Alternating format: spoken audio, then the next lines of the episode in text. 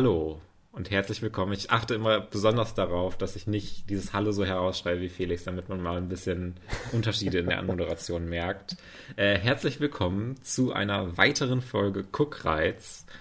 Ähm, ich bin Fabian, mir zugeschaltet ist wie immer Felix. Hallo. Äh, ab und zu habe ich mal so das Gefühl, dass wir das mal dazu sagen können. Äh, und wir reden natürlich wie immer über Film und Fernsehen äh, in dieser Ausgabe und haben heute wirklich äh, ein vollgepacktes Programm mit einer ganzen Menge an Themen.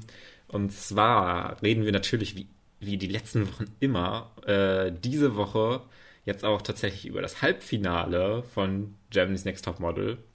Äh, exciting oder auch weniger, aber da kommen wir gleich zu. Ähm, danach äh, sprechen wir über unsere beiden Hausaufgaben. Und zwar fangen wir an mit äh, The Woman in the Window. Ähm, und danach sprechen wir über The Mitchells vs. The Machines. Ähm, danach kommen wir zu äh, einer Top 3, die jetzt mal wieder äh, wiederbelebt wurde. Dum, dum, da dum. Überraschung, da äh, ich jetzt durch bin äh, mit Star Wars The Clone Wars, haben wir uns gedacht, dass wir mal unsere Top 3 Arcs so ein bisschen benennen und darüber ein bisschen äh, quatschen. Äh, es sind bei mir jetzt auch keine, ähm, keine so mega äh, die äh, Hot Takes, wollte ich sagen. Nee, genau. Ich glaube, wir haben da vielleicht sogar sehr viele ähnlich. ja, ähm, aber, aber da kommen wir ja dann gleich Genau. zu. Ähm, und dann können wir tatsächlich auch noch über äh, The Bad Batch reden, die aktuelle Folge, beziehungsweise alle Folgen so ein bisschen im Überblick, weil ich jetzt die älteren Folgen auch nachgeholt habe und die neueste Folge auch jetzt gesehen habe vom Freitag. Also haben wir eine ganze Menge animierten Star Wars Content hier, über den wir sprechen können. Nicht nur Woche. animierter Star Wars Content. Ich habe nämlich auch äh, Castlevania durchgeschaut und da können wir dann auch gleich mal kurz drüber reden. Ich meine, Fabian hat ja nur die ersten zwei Staffeln gesehen.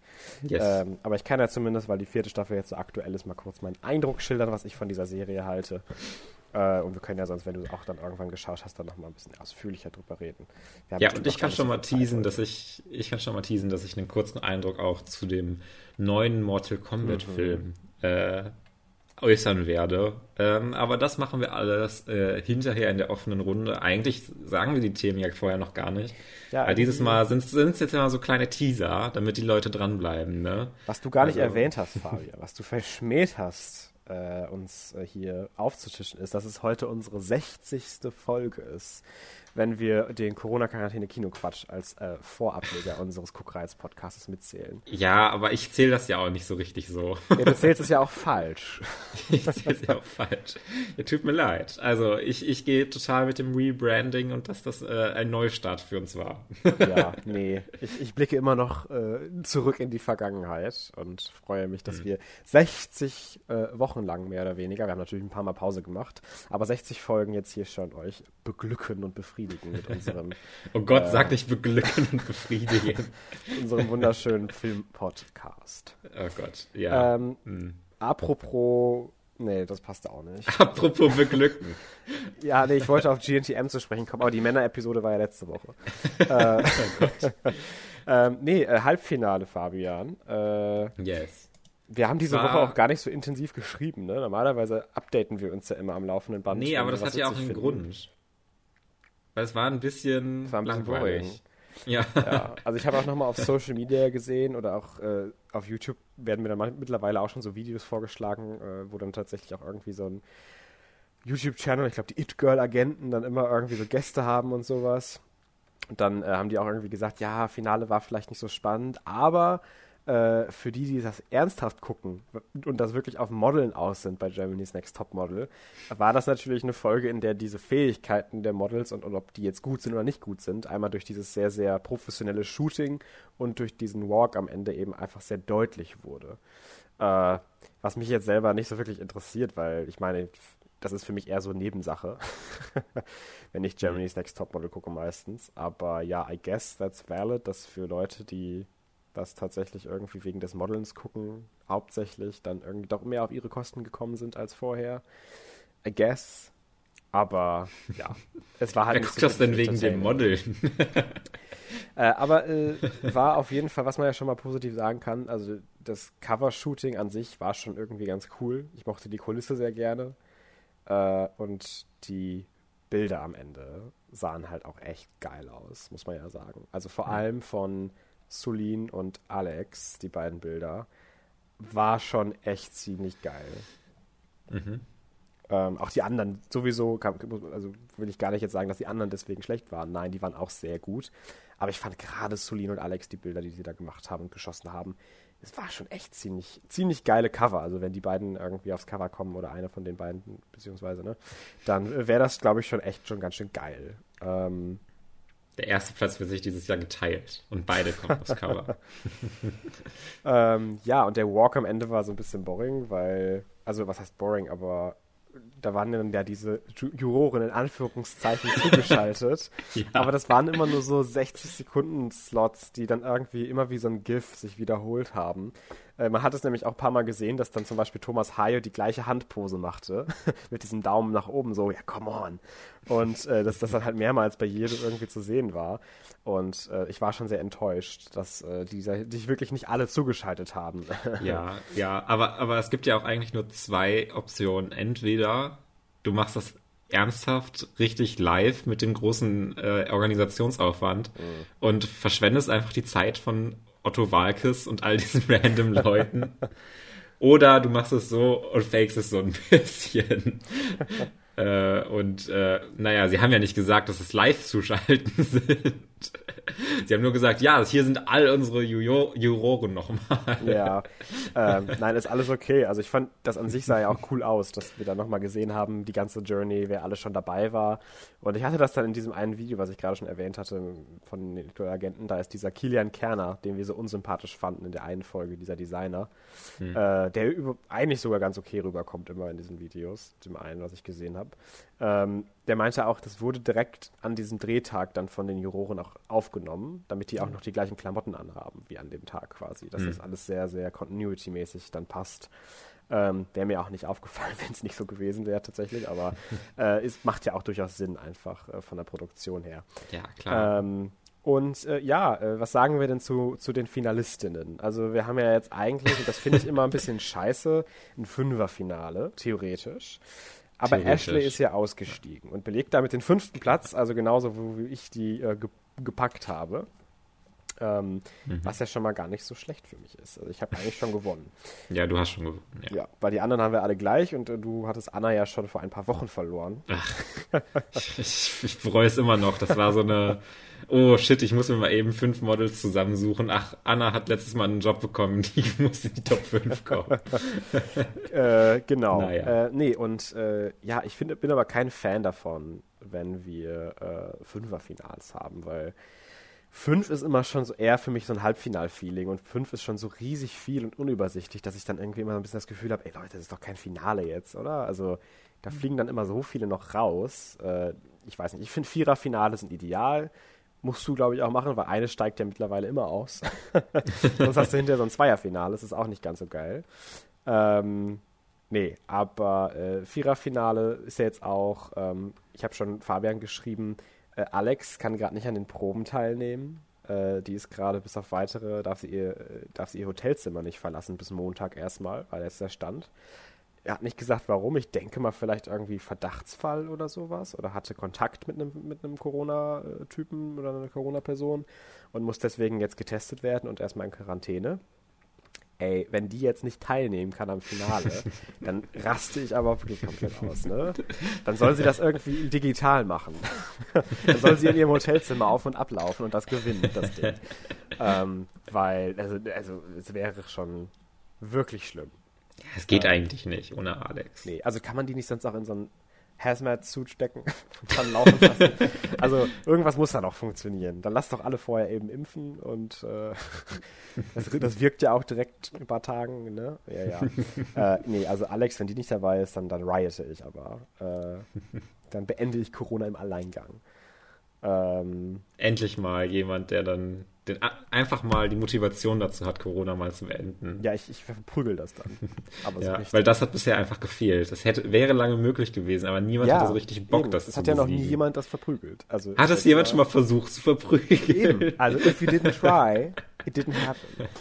ähm, nee, aber ernsthaft. Ich finde das Finale ganz cool. Es waren ja auch genau die, wo wir das auch, ne, genau die vier, die wir auch in der Reihenfolge dann bei uns irgendwie haben. Äh, also es war wohl nicht so eine Surprise, dass die es jetzt sind. Ähm, aber es ist ein sehr starkes Finale. Also ich glaube, die haben alle sehr gute Chancen, zumindest nicht als erstes rauszufliegen, so rum jetzt gesagt. Äh, da kann ich mich jetzt gar nicht so festlegen. Mussten wir natürlich, aber äh, wäre jetzt für mich auch nicht, nicht einfach zu sagen, ob jetzt Dasha das erste, als erste fliegt oder Romina. Ähm, also Alex und Lusolin jetzt wohl nicht, aber äh, ja, ich bin mal sehr gespannt, wie es dann am Donnerstag ist. Wir können dann ja auch wahrscheinlich wieder zusammen gucken. Endlich. Mhm. Äh, was ja ganz cool ist. Dann das große Finale, äh, uns endlich dann wieder äh, live und in Farbe äh, reinziehen zu können. In Farbe endlich. Jetzt zu Hause habe ich nur schwarz-weiß. Ähm, Ach so. Nee, deswegen, äh, ich weiß nicht, ob wir noch mehr zu GNTM sagen können, außer, ja, Halbfinale mhm. halt. ja, nee, also ich habe sonst eigentlich auch nicht mehr was zu sagen. Wie gesagt, die Folge war so ein bisschen. Es gab nicht wirklich viel Konflikt zwischen den Mädchen. Ja, und dann waren ja auch diese Babygeschenke von den äh, Familienmitgliedern und das war ja. ja auch sehr boring, dass wir so im Vergleich, ich meine, das geht natürlich auch nicht irgendwie, aber man hätte sich ja zumindest irgendwie was einfallen lassen können, weiß ich nicht, mit Distanz oder, oder, sowas oder mit Online wenigstens, dass man die irgendwie trifft und sieht und irgendwas passiert oder eine Challenge oder sowas, keine Ahnung. Aber jetzt einfach wirklich nur so, ja, ich habe dir jetzt hier mal Duschgel hingeschickt oder sowas oder ein paar Pralinchen. Also das ist ja schon ein bisschen äh, low, fand ich. Mhm. Äh, wir warten immer noch auf den nächsten Honey. Ja, ja, äh, ich glaube, viel mehr brauchen wir auch gar nicht dazu zu sagen. Äh, wer ist nochmal rausgeflogen? Wie Jasmin. sie jetzt? Äh, Jasmin, genau. Die war ja auch eigentlich nie wirklich schlecht, aber sie war jetzt nicht mehr gut genug für die Eben. für das Finale. Wobei, da verstehe ich auch nicht, also das hatten wir auch schon, hatten wir das gesagt? Ich weiß gar nicht mehr, oder irgendwem anders hatte ich das geschrieben. Also, wenn Jasmin rausfliegt, aber warum, warum ist denn dann, warum muss denn dann ein Fünfer-Finale mit Ashley stattfinden? Wenn, ja. Also, da hätte Ashley auch nicht ins Finale gemusst, finde ich, ehrlich gesagt. Ja. Also, die war jetzt auch wirklich gut am Ende, das hätte sie auch nicht da reingepackt, aber dass man das deswegen extra einen Platz erweitert, das Finale, weil sie da noch mit rein muss, finde ich also ein bisschen, naja. Aber sie ist jetzt ja, wir haben doch, wir haben doch jetzt das Viererfinale. Eben, jetzt also, wir uns gleich beschweren, super. Alles klar. Ja. Gut. Kommen wir zu unserem, wobei, wir können, ich kann einmal ganz, ganz kurz, ganz kurz den ESC ansprechen, weil so, ja. wir, wir haben den dieses Jahr, also eigentlich gucke ich den verfolge ich den so immer so ein, so ein bisschen immer jedes Jahr. Mm, ja. Weil dieses Jahr habe ich auch gar nicht mitbekommen, dass das Finale schon stattfand. Das war mm. jetzt äh, zu unserer Aus, äh, Aufnahme, äh, war ja jetzt gestern das Finale. Ähm, und äh, Italien hat gewonnen. Holy oh. shit. Äh, und ich habe also äh, ich habe das mit jemandem noch zusammengeguckt und wir haben beide sehr für Italien geroutet und wie sie dann erst weiß ich nicht, so von der Jurywertung so mittel viele Punkte bekommen haben und äh, eigentlich so auf Platz, weiß ich nicht, 10 oder so waren und dann halt dann durch die äh, Zuschauervotings hinterher dann irgendwie 300 irgendwas Punkte dazu bekommen haben, war fucking crazy und äh, ich finde das sehr, sehr cool, dass beim ESC mal wieder so eine Hardrock oder ja, ich, ich glaube, man kann schon Hardrock nennen, Band äh, gewinnt. Äh, das ist äh, interessant, finde ich, dass äh, generell diese es nicht mehr einfach nur noch dieser mega langweilige Pop ist, der da wirklich was bringt. Äh, und was ja auch so interessant war, dass zum Beispiel die äh, Ukraine äh, so mega viele Zuschauer-Voting-Punkte bekommen hat, was so ein total äh, nicht massenkompatibler Song ist eigentlich, was ich dachte, der so diese äh, ja, ähm, aus der Vergangenheit irgendwelche äh, Lieder mit so Elektrobeats gem gemixt hat. Ähm, mhm. So sehr, sehr äh, an die Kultur angelehnt. Ähm, und der, der, der, hörte sich äh, sehr interessant auf jeden Fall an, aber ich hätte niemals gedacht, dass der irgendwie viele Zuschauer-Votings bekommt und der ist aber auch nochmal ordentlich gestiegen und das zeigt irgendwie nochmal, dass äh, da beim ESC jetzt auch so ein bisschen, zumindest glaube ich, ein Wandel drin ist, dass da äh, ein bisschen komplexere, interessantere, für mich zumindest Sachen äh, auch mehr Punkte bekommen. Und äh, ich bin mal gespannt, wie sich das in den nächsten Jahren dann noch weiterentwickelt, weil das, das finde ich eine sehr interessante Entwicklung ist. Und ja. Äh, ja, man hat die ganze Zeit so ein bisschen damit gerechnet, dass entweder dann, also nach den Jurywertungen, dass Frankreich oder die Schweiz gewinnt, aber äh, ja, ich bin sehr froh, dass Italien geworden ist. Sehr schön, ja. Also ich habe es wirklich einfach verpasst, leider. Ich bin normalerweise auch ein großer Fan vom ESC und schaue das ganz gerne. Meistens mit Tippwertungen und sowas. Alles macht man das in irgendeiner Gru Gruppe sowieso immer. Mhm. Ähm, und deswegen bin ich sehr, sehr sad, dass ich es einfach so also vollkommen verpeilt habe, dass es überhaupt läuft.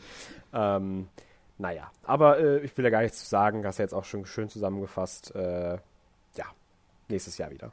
Ja, ich verstehe nur nicht, warum hier irgendwie jedes Jahr äh, unsere Jurorin, die die Punkte announced, Barbara Schöneberger.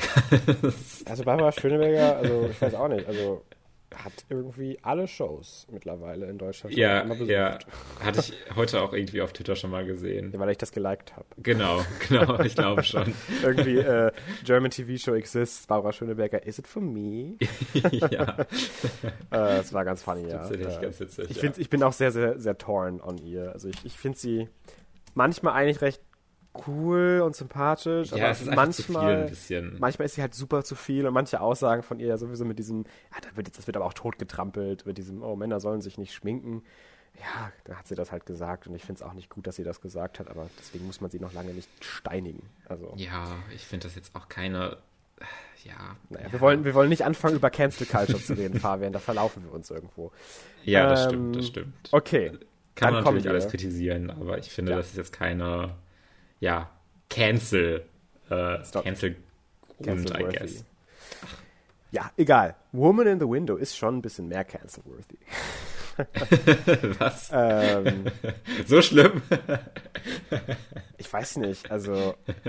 Äh, also okay. Also, so also ich also, also es war ja eigentlich meine Hausaufgabe. Deswegen Ach, stimmt. Eigentlich okay. kann ich ja mal. Sorry, fang du mal an, bevor ja, du anfängst zu reden. Und äh, schon mal so also es ist ja so ein bisschen, äh, ja, ich glaube, bevor ich zu Inhaltsbeschreibungen so leicht komme, sage ich schon mal, dass man äh, selbst als jemand, äh, der es sehr, sehr bereut, immer noch nicht das Fenster zum Hof gesehen zu haben, äh, denkt man natürlich direkt an das Fenster zum Hof, wenn man das so ein bisschen äh, sieht und hört äh, in dieser Handlung. Denn es geht um Anna Fox, gespielt von Amy Adams, ähm, die Kinderpsychologin ist und äh, aber in einem in ihrer Wohnung im Grunde jetzt äh, seit längerer Zeit ähm, lebt und diese äh, nicht verlässt, weil sie, äh, das wurde irgendwie gesagt, eine Phobie hat. Sie möchte diese Wohnung nicht verlassen. Und ähm, ja, sie, sie ist halt äh, auf, ähm, sie nimmt halt Tabletten, Antidepressiva und äh, beginnt dann, äh, ja, ihre Nachbarn zu beobachten durch ihr Fenster und mit ihrer Kamera da so ranzuzoomen und zu gucken, was da so abgeht und lernt dann auch diese äh, Nachbarn dann persönlich kennen und was da so hintersteckt bei dieser Familie. Und ähm, das vielleicht erstmal so als grobes Ding. Es ist so ein, es soll so ein bisschen Thriller-mäßig sein. Äh, aber ja, es soll, es soll, es soll Thriller-mäßig sein. aber ich fand den Film, also ich fand ihn prinzipiell, fand ich ihn jetzt nicht, nicht total schlimm, äh, weil der wurde ja schon sehr, sehr zerrissen und dann habe ich jetzt so richtig gedacht, dass das alles ein komplettes Trainwreck ist. Aber ich glaube, so das größte Ding, ja, na, wobei, äh, mir hat eigentlich nicht so richtig gut, äh, das meiste hat mir nicht so richtig gut gefallen. ich finde, Amy Adams war, war, war ganz gut. Ja. Also, die, die hat wohl einen ganz okayen Job gemacht. Ähm, man kann dazu, by the way, auch mal dazu sagen, der Film basiert auch auf einem Buch. Ähm, was ich auch erst erfahren habe, als die Credits liefen. Und da stand basiert auf dem Buch von äh, AJ Finn. Ja. Ähm, okay. Ähm, und ähm, ich weiß gar nicht, wo ich zuerst drauf zu sprechen kommen soll. Äh, Ja. Äh, das, das Ende schieben wir mal ein bisschen noch weg von uns. Wir bleiben erstmal mal so bei der gesamten Dynamik des Films und äh, wie der Film sein Mysterium präsentiert, weil es geht dann relativ schnell, äh, beobachtet Anna nämlich dann einen Mord durch ihr Fenster in diesem in diesem äh, Nachbarhaus und äh, beginnt dann so ein bisschen zu ermitteln, aber dann, da sie natürlich auch äh, ihre eigenen äh, psychologischen Probleme hat, ähm, wird ihr von der Polizei ja dann auch nicht so richtig geglaubt und es ist immer die Frage im Raum, äh, was ist Einbildung und was ist real? dum, dum, dum. Ähm, und dieses ganze Ding, ich finde, der Film ist total auch einfach sehr langweilig. Weil er sich, finde ich, auch sehr viel im Kreis dreht. Wir haben letzte Woche schon irgendwie sehr oft dieses diese, diese, diesen Ausdruck benutzt, sich im Kreis drehen. Ja. Und ich finde, der trifft, trifft, trifft auch bei The Woman in the Window sehr gut äh, äh, zu. Äh, denn diese Dialoge, es geht irgendwie immer um, das, um dasselbe Problem. Dass sie irgendwie was gesehen hat. Oh und dann sagt irgendwie, ja. irgendwie jemand, äh, ja, nein, das habe ich gar nicht gemacht. Mhm. Äh, du bildest dir das nur ein. Dann sagt sie, oh, okay, dann bilde ich mir das vielleicht ein. Aber dann dann investigate ich jetzt mal wieder. Ja. Und dann sieht sie wieder irgendwas und dann sagt sie wieder, oh, ich habe das gesehen. Ja, nee, sie bilden sich das doch nur ein. Sie sind doch hier auf Tabletten. Und das kann auch zu Halluzinationen äh, führen. Dann sagt sie, okay. ja, es, ist, es beschreibt es ganz gut. Vor allem, also auch alle Nebenrollen haben halt auch so wenig Screentime, dass die halt alle gar keine Chance haben, irgendwie eine Impression zu machen. Am ehesten noch dieser Boy vielleicht. Hm. Aber so ein fucking ja, Gary Oldman hm. hat so zwei Szenen, wo ich mir so denke, Alter, der Look von Gary Oldman in dem Film ist sogar richtig cool und er spielt ja. bestimmt auch richtig gut, aber gib mir doch mehr davon. Und dann eine Julian Moore, oh. die in zehn Minuten dann schon irgendwie die Kurve kratzt. Ja, äh, ich, ich finde das so schade, weil ich mag die so gerne. Ich mag die Schauspieler alle gerne in dem Film. Ich mag ja auch White Russell gerne, der hat ja auch gut gespielt. Und der war aber irgendwie immer nur dieser böse Ex-Knacki, der äh, hinterher ihr dann irgendwie so halb das Leben rettet und dann stirbt er aber doch. Spoiler. Ja, ja. ich, ich, Wyatt Russell kenne ich gar nicht aus so vielen Filmen so bewusst. Also das Einzige, was mir wirklich so im Kopf ist, ist halt The Falcon and the Winter Soldier. ja, und in der einen Black Mirror-Episode. äh, ach so, ja, stimmt. Genau. Äh, mit, diesem, mit diesem Videospiel, ne? Ja, genau, mit dem Haus. Ja. Da, ja. ja. Ja, nee, aber äh, du hast schon recht, der Film dreht sich halt wirklich richtig im Kreis. Und ich, ich möchte dir aber auch recht geben. Interessanterweise sehen wir das ja doch ähnlich. It didn't deserve like this amount of hate. also so schrecklich war er dann auch nicht, Leute. Also ich habe ihm, äh, glaube ich, so eine sehr, sehr unterdurchschnittlich mittelwertige Bewertung gegeben und dachte mir so, ja, würde ich mir nie im Leben wieder angucken und würde genau, ich, ja. würd ich auch niemandem empfehlen. Aber wenn man den dann mal aus Versehen anschaltet, dann stirbst du davon auch nicht. ähm, also ich möchte ich möcht gar nicht anfangen, überhaupt irgendwie äh, in einem Satz das zu erwähnen wie Rear Window. äh, mhm. Weil Rear Window einfach in einer, nicht in einer, in, in 30 anderen Ligen spielt als dieser Film, um das nochmal so zu sagen. Ähm, und der Film es auch nicht versteht, warum Rear Window funktioniert. Und der mhm. Regisseur das auch nicht versteht, komischerweise. Ähm, Nee, aber äh, ich sehe das ähnlich wie du. Das dreht sich halt einfach extrem im Kreis. Und ich fand das Editing so witzig.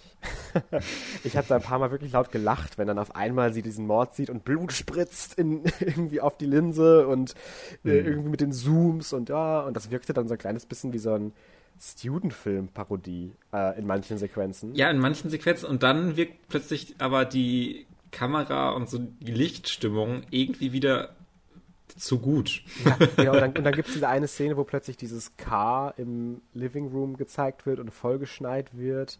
Mhm. Das sind dann wieder richtig coole Visuals. Und dann denke ich mir auch so, habt ihr das irgendwie zu zweit oder zu dritt geeditet und euch einfach wirklich gar nicht unterstützt gegenseitig und jeder hat so sein Ding gemacht oder und äh, auch das, das Writing war halt auch einfach nicht gut. Also äh, nee. das ganze Mystery-Ding und ich will jetzt auch nicht sagen, ich habe es irgendwie ja vorhergesehen, dass der Junge, das war äh, am Ende irgendwie der die Leute alle umbringt. Kann man ja, ich finde es aber auch so, ich finde es genau, ich finde es so random so ein bisschen. Es war so random. Und äh, ich weiß es nicht. Ich, ich, ich habe mir eigentlich voll viel zurechtgelegt gerade, was ich dazu sagen will, aber es fällt mir gerade alles nicht mehr ein, weil ich schon so viel vergessen habe wieder von dem Film. Mhm. Ähm, I guess I was not bored. Ja, ich fand ihn auch komischerweise dann nicht so schrecklich. Gelangweilt war ich ab und zu schon. ja, also ab und zu schon, genau. Aber ich meine, so overall würde ich jetzt nicht sagen, dass ich den langweilig fand. Ähm, nee. Ich finde, ich hatte da nee, schon genug, genug Spaß, einfach bestimmt ein, ein Stück weit damit äh, mich über diesen Film auch ein bisschen schon während des Schauens lustig zu machen. Ich ja, ich meine, ich meine, mir war auch absolut klar, dass da jetzt nicht irgendwie eine wirklich clevere Lösung hintersteckt. Nee. Also allein durch nicht. das Setup hätte da auch gar nichts gepasst, was clever gewesen wäre. Ja. Ähm, und was mich dann wieder verwirrt hat, so ein bisschen, dass dann in dieser einen Szene dann plötzlich dann, also manchmal kommt halt die Gewalt so rausgebrochen aus diesem ja. Film. Und ich denke da besonders an diese eine Szene, wo dann Amy Adams diese, diese Hake in ihre Backe gesteckt ja. bekommt. Wo ich, wo ich dann, wo ich dann eher an sowas wie Freitag der 13. oder sowas denken musste. Das Ende ähm, wirkte aber auch so ein bisschen eher so Horror-Trash-esque auf diesem Dach bei dieser genau. Fight. Äh, also, wobei ich dem auch zugute halten muss, diese Art Film, gibt es irgendwie immer weniger. Also ich finde, er hatte so einen ja. gewissen Vibe zu sich, wie er aufgebaut war und dieses Mystery so ein bisschen, was so ein bisschen trashy war und nicht so super gut, mit diesem viel zu überbordenden Finale, was irgendwie total äh, deplatziert wirkt in dem ganzen Ding. Aber irgendwie hatte der Film für mich so eine gewisse Grundstimmung von so einem Film, die vielleicht auch irgendwie aus den 90ern noch hätten sein können und äh, gar nicht mehr so wirklich gemacht werden. Und das fand ich dann irgendwie schon wieder ja, interessant ist, glaube ich, zu gut, aber irgendwie nicht uninteressant, sage ich mal dann so rum. Ähm, aber ja, es war halt immer noch nicht gut, ne? Ja, ich finde es auch so ein bisschen immer. Äh, der, der, der, Film, gerade bei solchen, ähm, bei solchen Filmen, wo es dann darum geht, was ist Halluzination, was ist real und sowas, mhm. finde ich es immer ein bisschen lame, wenn dann das Ende ist, ja, war ja eigentlich doch alles wahr, was du gesehen hast. Vor allem, was ich so ein bisschen boring finde bei solchen Filmen, was ist jetzt real und was nicht. Ich weiß ja die ganze Zeit, was real ist und was nicht. Also ich hatte jetzt ja. nirgendwo im Film den Eindruck, dass ich selber die Kontrolle verliere beim Schauen und nicht mehr genau weiß, was ich glauben kann und was Das stimmt nicht. auch, ja. Der Film präsentiert sehr, sehr eindeutig, was eigentlich wahr sein soll. Und auch durch den Fokus auf sie als Erzählerin und ihre eigentlich schon irgendwie erst etablierte Reliability über einen ganz, ganz langen Teil des Films ähm, macht dann auch diesen Twist dann irgendwie so ein bisschen kaputt, dass die, äh, der Vater und das Kind tot sind. Weil der bringt der Story halt nichts, außer ein weiterer Loop im Plotkreisel. Äh, ähm, ja. Und hat halt nichts irgendwie, was einen andere Sachen neu beurteilen lässt, äh, leider. Und das macht ja eigentlich einen guten Twist aus, dass man den Rest des Films dann nochmal überdenkt und sich denkt, oh, passt das jetzt alles noch so, wie ich das gesehen habe? Und ja, passt auch noch. Hat sich jetzt nicht so viel geändert. Nee. Naja. Ja, ja, ja, es war nicht so, war nicht so prickelnd, nicht so aber prickelnd. es war jetzt auch nicht der, einer der schlechtesten Filme des Jahres, würde ich sagen. Nee, und immer diese ganzen Ein-Stern- oder Halbsternwertungen irgendwie äh, oder null Punkte oder sowas, die vergeben werden, denke ich mir auch so, ja Leute, also dann habt ihr aber noch keine schlechten Filme gesehen, wenn ihr das, wenn ihr das jetzt hier zu Woman in the Window sagt. dann habt ihr noch nicht The Dark Crystal gesehen. Dann habt ihr noch nicht The Dark Crystal gesehen. Oh Gott. Ach ja, The Dark Crystal. Äh. Ja. Hm. Oh okay. okay. Lass uns wegkommen von The Woman in the Window und zu dem Film kommen, den ich dir gegeben habe, und yes. zwar The Mitchells vs. The Machines. Ja, ähm. Ach, jetzt habe ich gerade meinen Tab geschlossen, na super. Naja, ich rede trotzdem schon mal. Ähm, The Mitchells vs. The Machines äh, ist auch dieses Jahr erschienen, genauso wie äh, The Woman in the Window, äh, und ist ein Animationsfilm, produziert unter anderem doch, glaube ich, auch von den äh, hier, die auch Spider-Verse gemacht haben, ne? Mhm. Ähm, wie heißen sie nochmal? Ah! die kennen, fällt mir gleich wieder ein. Äh, Phil Lord und Chris Miller, so. Mhm. Ähm, und äh, genau, äh, featured auch einen halbwegs prominenten Voicecast, alles so ein paar Comedy-Legends, ne? Maya Rudolph ist dabei, Danny McBride, Fred Armisen, Beck Bennett, Chrissy Teigen, äh, John Legend, okay, ja, ähm, Conan O'Brien und natürlich Olivia Colman. ich ich habe schon die ganze gewartet und sagte das endlich. Ja, die bekommt ein extra Billing, also das muss ich ja am Ende stellen. Ne?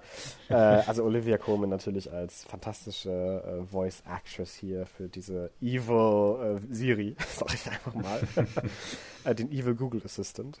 Ähm, nee, mhm. und der Film äh, geht eben um eine Familie, äh, die der Film als so ein bisschen crazy darstellen will, aber da kommen wir gleich noch zu, ähm, die äh, ja so ein bisschen vielleicht alle nicht die am besten und innigsten miteinander klarkommen, ist halt eine, ist halt eine Familie so, ne?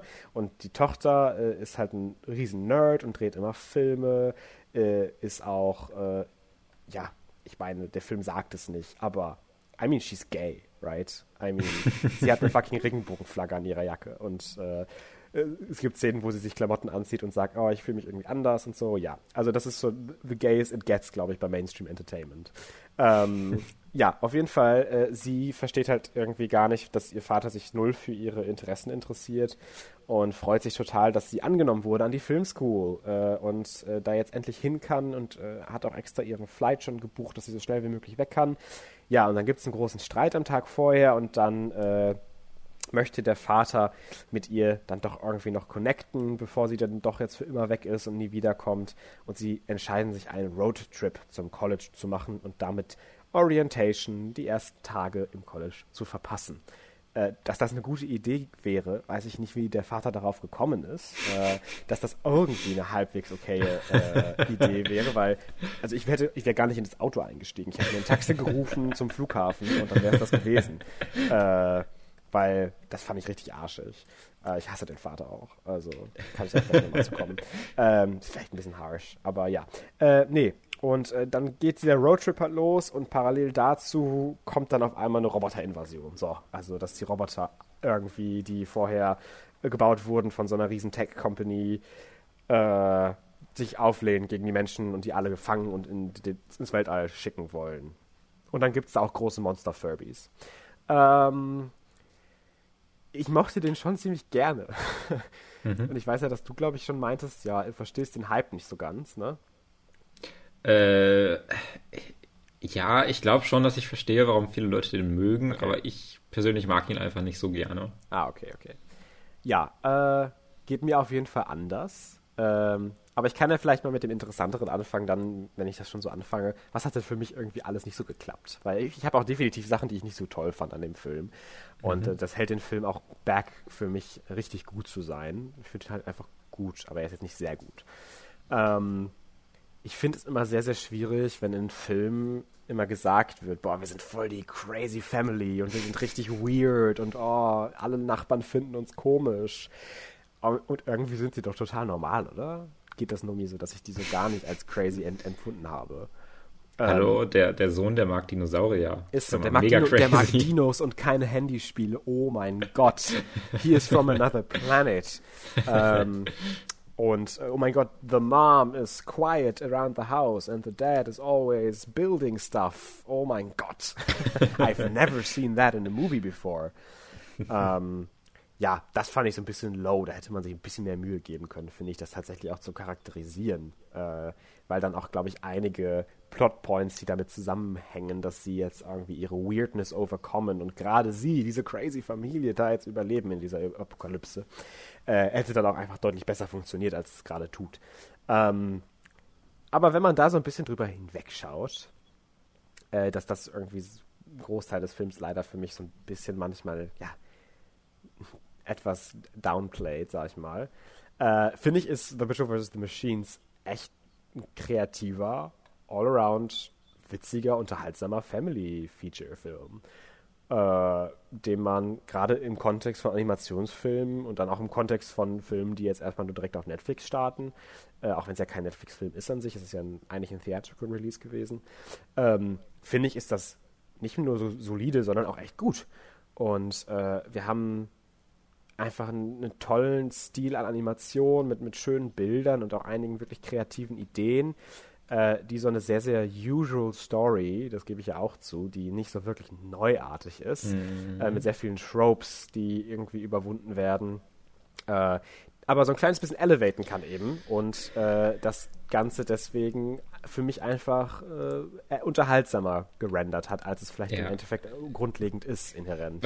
Was, was du äh, schon sagst mit der Kreativität und sowas, das steckt für mich zumindest aber alles so total im visuellen und der Inszenierung. Und das, was tatsächlich passiert, finde, fand ich persönlich alles so ein bisschen ach, uninspired. Und ich dachte mir die ganze Zeit so, ah oh, ja, jetzt mit diesen Robotern und ja, jetzt müssen sie das retten und ja, hier sind fucking Furbies. Ich meine, das ist doch selbst, dass die, diese fucking Furbies äh, mega cursed sind und alle die schlimm finden. Also das war ja auch schon vor 20 Jahren so. Aber das ist doch auch vor fünf Jahren oder sowas wieder groß gewesen. Und der Film macht das jetzt immer noch. Und ich fand das so ein bisschen, da habe ich so richtig mit den Augen gerollt, als die dann jetzt irgendwie diese Furby Horrorszene machen wollten, weil, also. ich, fand's, ich fand's halt einfach ganz witzig, weil ich nie irgendwie einen Berührungspunkt mit Furbies hatte. Äh, außer, also, ja, nee. So richtig krass hatte ich nie einen Berührungspunkt, dass ich das jetzt irgendwie auch nicht mitbekommen habe, dass die mal groß waren oder nicht groß waren. Ich wusste nur, dass die crazy aussehen. Ähm, aber ich verstehe total, was du meinst. Ich glaube, der Film ist auch ein bisschen dated nach einer Zeit. Kann ich mir ja. vorstellen, dass er nicht so gut altern wird. Einfach aufgrund der ganzen References.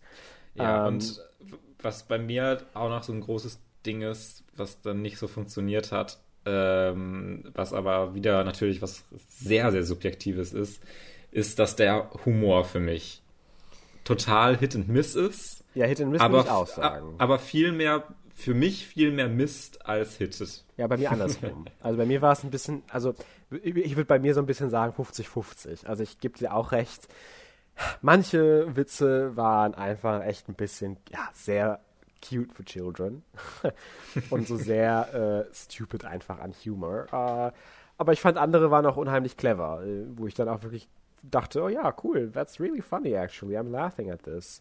Ähm, und ich fand, das hatte sich, hat sich ein bisschen ausgeglichen. Aber ich gebe dir recht, für so einen Comedy-Film hätte da so ein kleines bisschen mehr kommen können. Gerade auch, wenn sie dann tatsächlich clevere Dialoge und, und cleveren Visual-Humor haben, denke mhm. ich mir, ihr könnt es ja. Macht es doch die ganze Zeit so. Ne?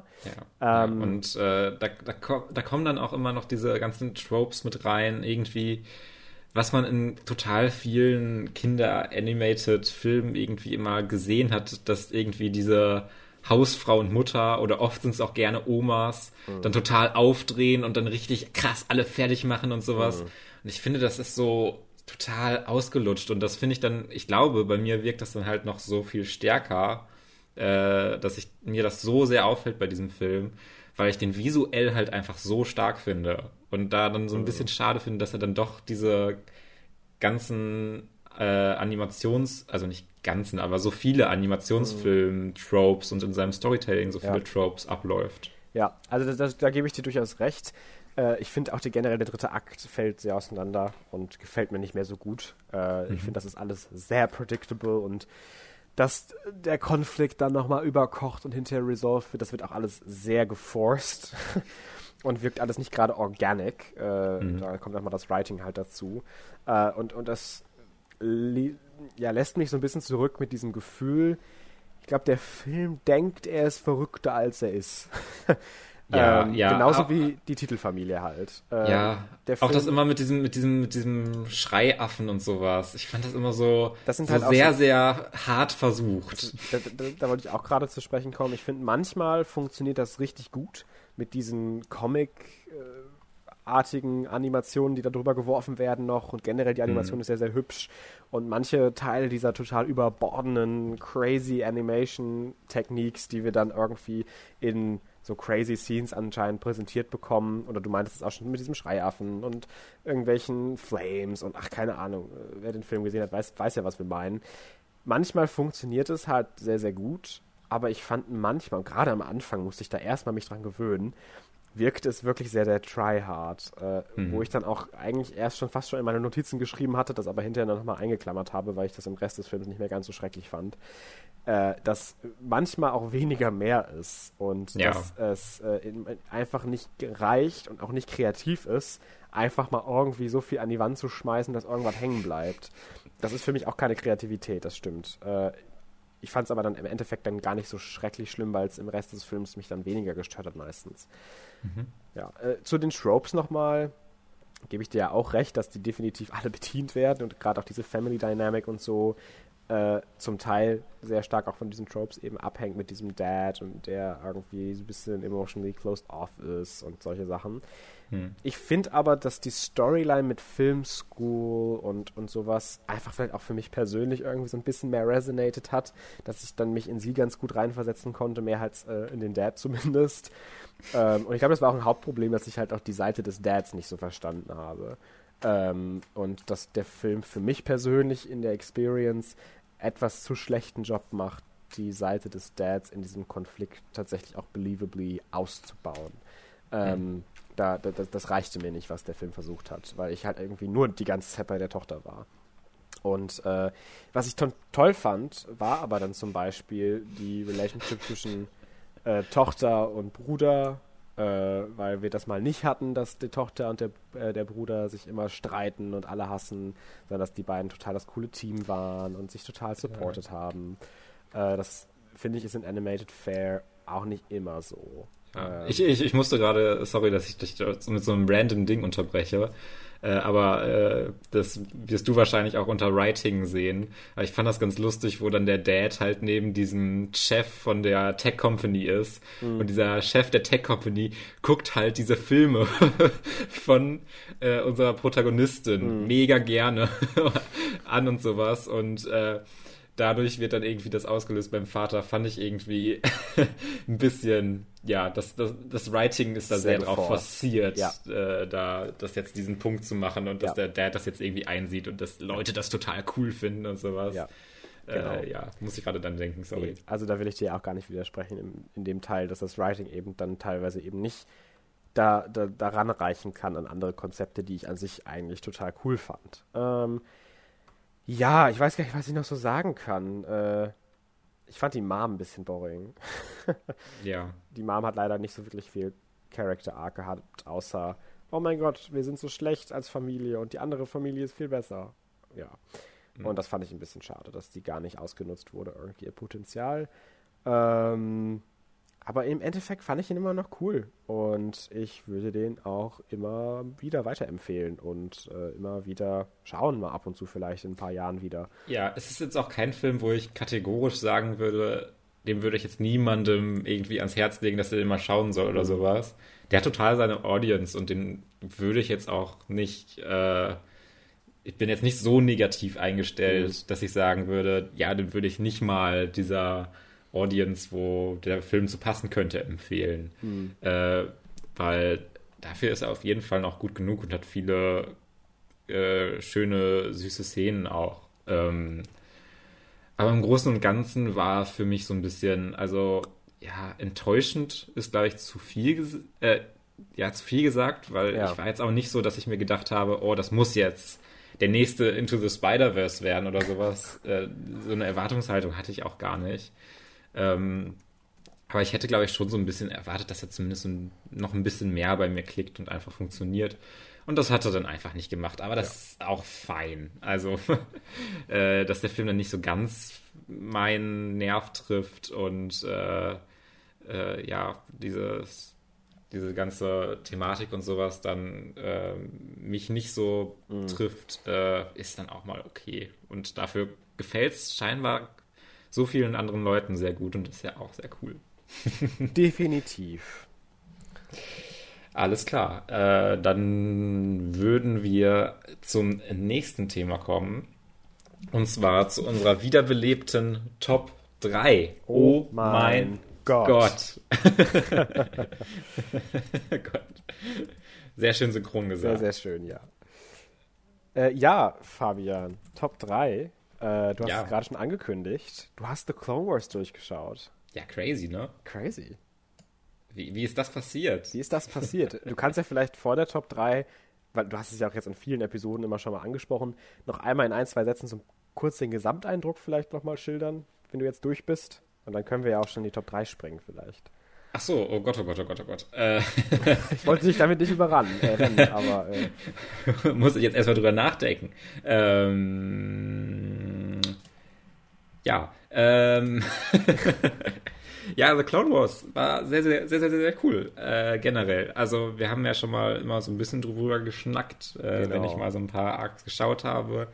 Und ähm, es ist wirklich eine sehr coole äh, animierte Serie, die, finde ich, so ihren Höhepunkt mit der dritten, vierten Season hat und dann die ersten beiden Seasons sind so ein bisschen schwächer und ja, bei den, bei den äh, letzten Seasons habe ich auch so ein bisschen mehr Kritik einfach noch, glaube ich. Mhm. Ähm, auch viel an dem, was äh, nicht mehr gezeigt wurde, aber ich glaube, dazu kommen wir noch. da können wir ja gleich nochmal ähm, drüber reden am Ende, ja. Ja, ähm, aber im Großen und Ganzen sind hier, gerade wenn ich nochmal so über diese Arcs drüber geguckt habe, äh, es hat jetzt nicht so total lange gedauert, äh, die, ähm, mir diese Top 3 Arcs zusammenzusuchen. Mhm. Äh, aber ich hätte sehr, sehr viele Honorable Mentions. Ich auch. Und äh, coole Sachen, die man halt noch so erwähnen könnte. Und äh, das zeigt, glaube ich, schon mal sehr, dass es äh, generell ja oft eine sehr hohe Qualität hat. Es gibt natürlich mhm. dann auch die, immer diese, wieder diese Filler-Arcs äh, bei mhm. The Clone Wars, die halt dann so ein bisschen äh, ja, so mittelmäßig sind. Ähm, mhm. Aber gerade weil dann diese starken Arcs einem auch, glaube ich, mehr im Kopf hängen bleiben, mhm. äh, macht das gar nicht so viel und äh, lässt mich mit so einem sehr positiven Eindruck zurück. Mhm. Ähm, wir haben ja auch schon mal ein bisschen so geschrieben zur äh, siebten Season. Ähm, Gerade weil man da ja auch ein bisschen drauf warten musste und sowas, kann ich das total nachvollziehen auch, dass sie dann eher enttäuschend war.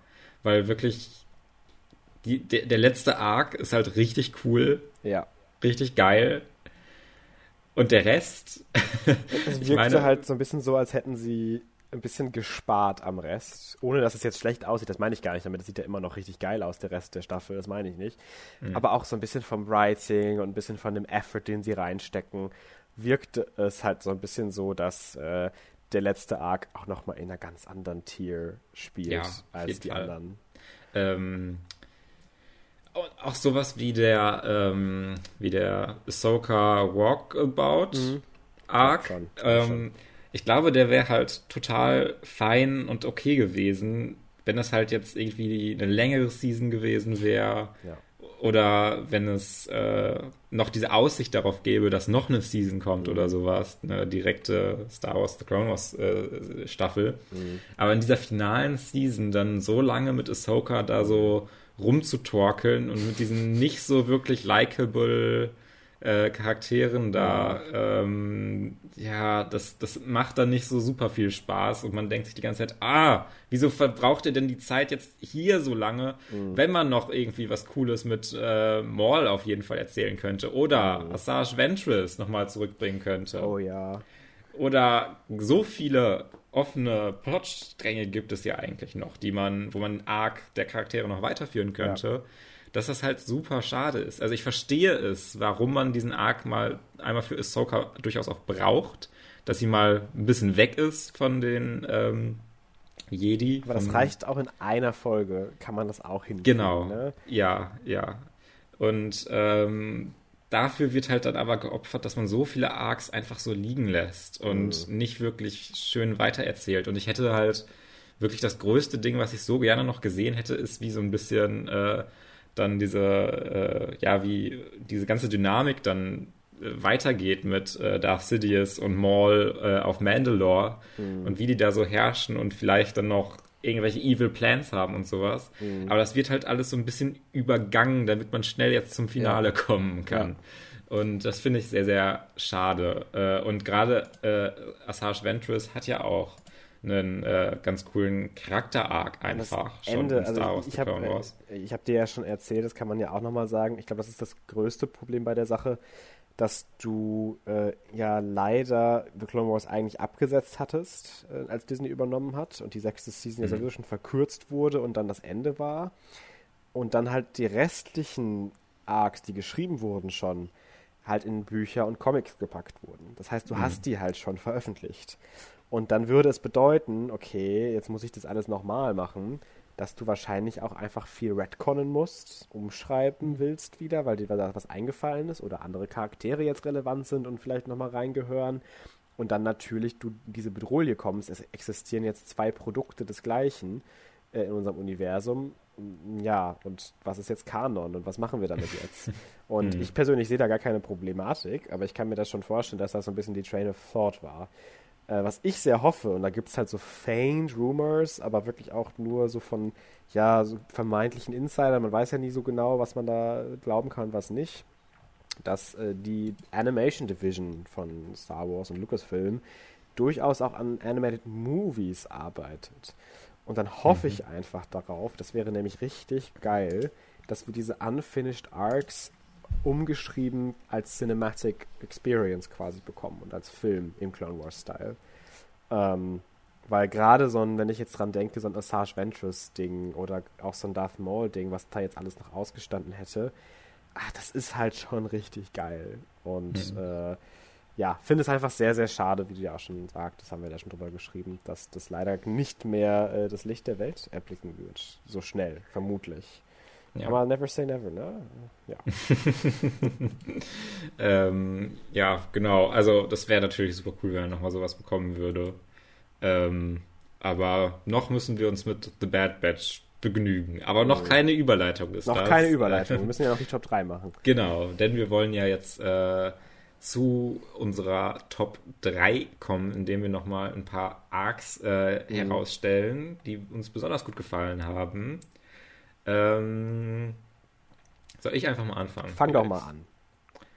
Ähm,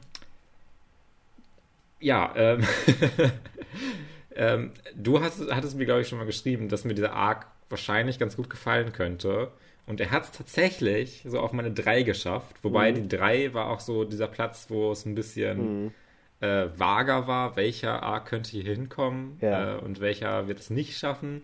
Also da sind auch viele Arcs, glaube ich, so sehr, sehr ähnlich gut. Aber ich fand es einfach, mich persönlich hat es sehr mitgenommen. Ich fand es cool, der äh, Clone Conspiracy Arc, der erste ah. Arc der sechsten Staffel. Sehr cool. Ähm, ja, weil ich diese ganze Dynamik irgendwie interessant fand, um die, um äh, Fives, der halt äh, herausfindet, dass äh, oder langsam äh, da so ein bisschen ermittelt, äh, dass es diese diesen Chip im Grunde gibt, der die Order 66 im Grunde in den Köpfen der Klone auslöst. Und mir hat das sehr gut gefallen, auch gerade dann mit diesem Hintergrund, dass man die ganze Zeit schon weiß, es wird nicht funktionieren. wir wissen ja alle, wie es ausgeht. Ja. Wir wissen schon, dass es hier kein gutes Ende gibt. Und ähm, es war, finde ich, schon, hat mich sehr mitgenommen. Also ich finde gar nicht, dass, dass dieser Arc jetzt irgendwie ein unglaubliches äh, äh, gutes Pacing oder sowas hat. Ich finde, es gibt da so ein paar Folgen, die so ein bisschen ja, ein bisschen lang sind. mhm. äh, aber insgesamt fand ich einfach diese ganze Dynamik sehr interessant und wie dann äh, diese Klone so ein bisschen gegeneinander äh, auch arbeiten und dann die äh, Jedi versucht werden zu informieren und er aber nur immer crazier wirkt im Grunde mhm. Fives. Und äh, fand das irgendwie alles ganz interessant und mochte diesen Arc ganz gerne und habe den deshalb jetzt auf meine drei genommen. Ja, äh, also will ich dir auch gar nicht widersprechen. Hatte ich gar nichts auf dem Schirm, aber du hast recht. Ich fand den auch sehr, sehr gut. Ähm, ich bin halt einfach ein sehr, sehr großer Fan von diesen ganzen Nebencharakteren in The Clone Wars. Das ist immer so eine tolle Sache, dass die halt mhm. immer so diese Momente kriegen zu scheinen. Ich fand zum Beispiel Shakti als diese Clone-Jedi, die, die alle da supervised, einfach sehr, sehr mhm. cool. Mhm. Ähm, auch vom Design einfach mit ihren Ropes, wie die so flown. Das ist schon ziemlich nice. Mhm. Ähm, und ja, äh, du sagst es auch schon, ne, diese ganze Ermittlung und so, das funktioniert halt einfach ganz cool. Und dass man auch weiß, es funktioniert nicht, es wird nicht klappen. Ähm, und ich war halt auch sehr mitgenommen von dem Ende. Ich fand, das war einfach ja. sehr, sehr toll directed vor allem. Und äh, dass dann auch Fox, also ein eigener Klonfreund, ihn dann erschießt am Ende. Mm. Und er da, da äh, irgendwie sagt, The Nightmares, they're finally over. War schon einfach richtig gut geschrieben und auch richtig gut gefilmt. Äh, kann ich dir nur zustimmen. Habe ich aber nicht auf meiner 3. Mhm. Aber ich würde dir auch recht geben. Ganz viele Honorable Mentions habe ich da auch. ähm, und ich bin tatsächlich zu meiner eigenen Überraschung so ein bisschen, aber nee, doch, bei Nachdenken bin ich darauf gekommen, ich kann keine Top 3 Clone Wars Arcs machen, ohne den Mortis-Arc. Mhm. Ähm, ist jetzt auch nicht so besonders äh, shocking, weil der ja auch bei vielen immer so als der Arc gehandelt wird oder einer der Arcs. Und ich glaube, man hat den immer wenig, oder ich habe den äh, gar nicht so auf dem Schirm aktiv, weil er halt auch so sehr losgekapselt irgendwie funktioniert vom Rest der Serie und so gar nicht wirklich integral auf den ersten Blick in die Storylines äh, reinspielt. Und ich glaube, genau das ist es halt, was den so faszinierend macht für mich, dass das fast schon so, ein, so eine kleine, ja, so ein Nebenkorridor ist von The Clone Wars, der aufgemacht wird für diese drei mhm. Folgen. Und so ein gutes Worldbuilding, so interessante Konzepte, so äh, interessante Dialoge, so tolle Charakterentwicklung, so tolle einfach überhaupt Charakterzeichnung, äh, die wir hier in diesen drei Folgen auch nur bekommen.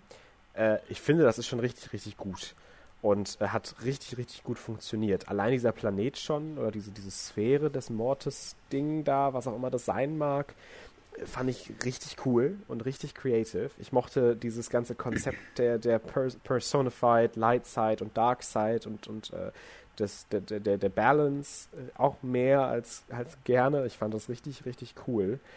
Und äh, habe auch geliebt, dass, dass wir diese ganzen Parallelen eben drawn von diesen Übermächten und diesen übermächtigen Wesen äh, zu unseren Protagonisten und wie sie beeinflusst werden von diesen Übermächten und äh, wie jede Übermacht an sich auch irgendwie wieder ein eigenes Süppchen am Kochen hat und das Ganze halt dann zusammenkommt in so einem, ja, fast schon psychedelisch verrückten Star Wars Arc über die Macht an sich, hm. über äh, Konzepte überhaupt mehr als Handlungen selber, äh, was ich einfach sehr, sehr beeindruckend fand und äh, auch visuell, gerade für so eine recht frühe dritte Staffel ja noch auch richtig, richtig toll fand.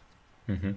Ja, ja, äh, definitiv so, eine Voll äh, so ein Arc, der äh, auch bei diesen Close Honorable Mentions dabei ist. Ja. Ähm, würde ich dir absolut zustimmen, allen. Ich habe gar nichts wirklich dazu zu sagen mhm. oder dass ich irgendwie, weiß ich nicht, äh, irgendwie diesen einen Kritikpunkt habe, weshalb ja. ich es nicht in die Top 3 nehme. Nee, ist einfach auch ein sehr cooler Arc, der dieses Universum nochmal so ein bisschen erweitert und äh, interessante Konzepte einführt, einfach über die Macht ja. und äh, wie es funktioniert. Äh, ja. Ich mag das ja immer sehr gerne, wenn äh, sich, äh, ja, ja, das einfach so ein bisschen erweitert wird, neue Konzepte eingeführt mhm. wird und nicht so unbedingt diese extreme Strenge gesehen wird, äh, dass man jetzt immer ganz hundertprozentig treu sein muss mit dem, was äh, etabliert wurde, sondern da ein bisschen mehr einfach noch dazu machen kann. George Lucas also, hat ja sogar sehr eng an dem Arc mitgeschrieben und mitgewirkt. Also es ist ja. ja. auch schon so ein bisschen in seiner Vision, was er sich so vielleicht vorgestellt hatte, auch für, für weitere Filme noch äh, und, und Konzepte. Ja, ja. Was weiß auch, nicht, wäre ja auch egal, aber äh, ich meine, er hatte ja immer so seine sehr genauen Vorstellungen, was eigentlich sein darf und was nicht. Äh, zumindest auch damals noch, als er das noch, in, also die Control noch hatte. Ist und, aber eigentlich, ja. finde ich, dann so schon fast so ein bisschen merkwürdig, dass ausgerechnet sowas wie Mortis er dann so, ja, hervorbringt und sowas. Aber ich glaube, das ist auch mehr Fan-Response dann, was andere Konzepte Kann angeht, die dann vorstellen. werden. Und äh, es wird ja auch versucht, diese Medichlorianer in diesem letzten Clone Wars Arc mit Yoda in der sechsten Staffel da äh, ein bisschen hm. zu Redcon, so halb, so halb, äh, was ich eigentlich ganz gut finde, wie sie es gehandelt haben. Aber das ist jetzt ja gar nicht das, worüber wir reden, weil ich glaube nicht, nee. dass es bei einem von uns in der Top 3 landet, aber äh, Nee. okay. Ist auch, auch, auch ein Arc mit super interessanten Konzepten und sowas, ja. der aber dann so ein bisschen er, er scheitert an seiner Hauptfigur leider. Genau, finde ich auch. Gut, mach dann einen zweiten Platz mal.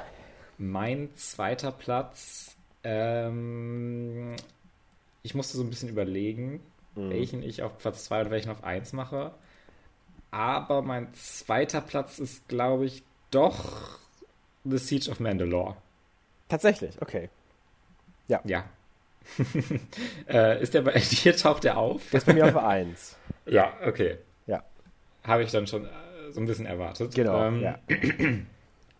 äh, generell, dieser Arc ist, ähm, wie wir es schon so ein bisschen an, angesprochen haben, er wirkt irgendwie nicht so, als ob er wirklich aus dieser siebten Season stammen würde.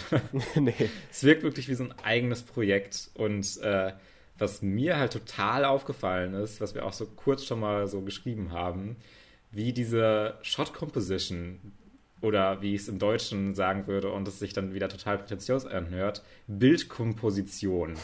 Was das für ein Improvement ist. Also ja. wenn man jetzt von der äh, Animation allein absieht, aber allein wie diese Shots inszeniert sind und sowas ja. und wie Farben und ja. äh, generell ja diese Bilder benutzt werden, äh, ist einfach äh, plötzlich kommt so aus dem Nichts. Ich habe da gar nicht mit gerechnet und ist dann wirklich richtig, richtig ansehlich. Mhm. Äh, an, also nicht, weil es irgendwie fantastisch animiert ist, sondern einfach, weil die Shots so gut directed sind. Ähm, was mich dann so ein bisschen wirklich überrascht habe, weil ich da nicht so mit gerechnet habe, dass es mich dann auf diese Art und Weise ähm, ja. wirklich abholen würde. Und generell äh, ist es halt wirklich ein super toller Abschluss-Arc, ähm, wo man halt äh, sieht, wie aus der Perspektive von Ahsoka so ein bisschen die, äh, wie die Order 66 Order Execute Order 66, äh, wie, die, wie sie ausgeführt wird und äh, sie erstmal äh, sich Rex auch wieder auf ihre Seite holen muss. Mhm. Ähm, und Maul spielt ja auch eine wichtige Rolle noch in oh diesem Arc. Gott, und Mandalore ist so cool. Ist ja auch wichtig. ja.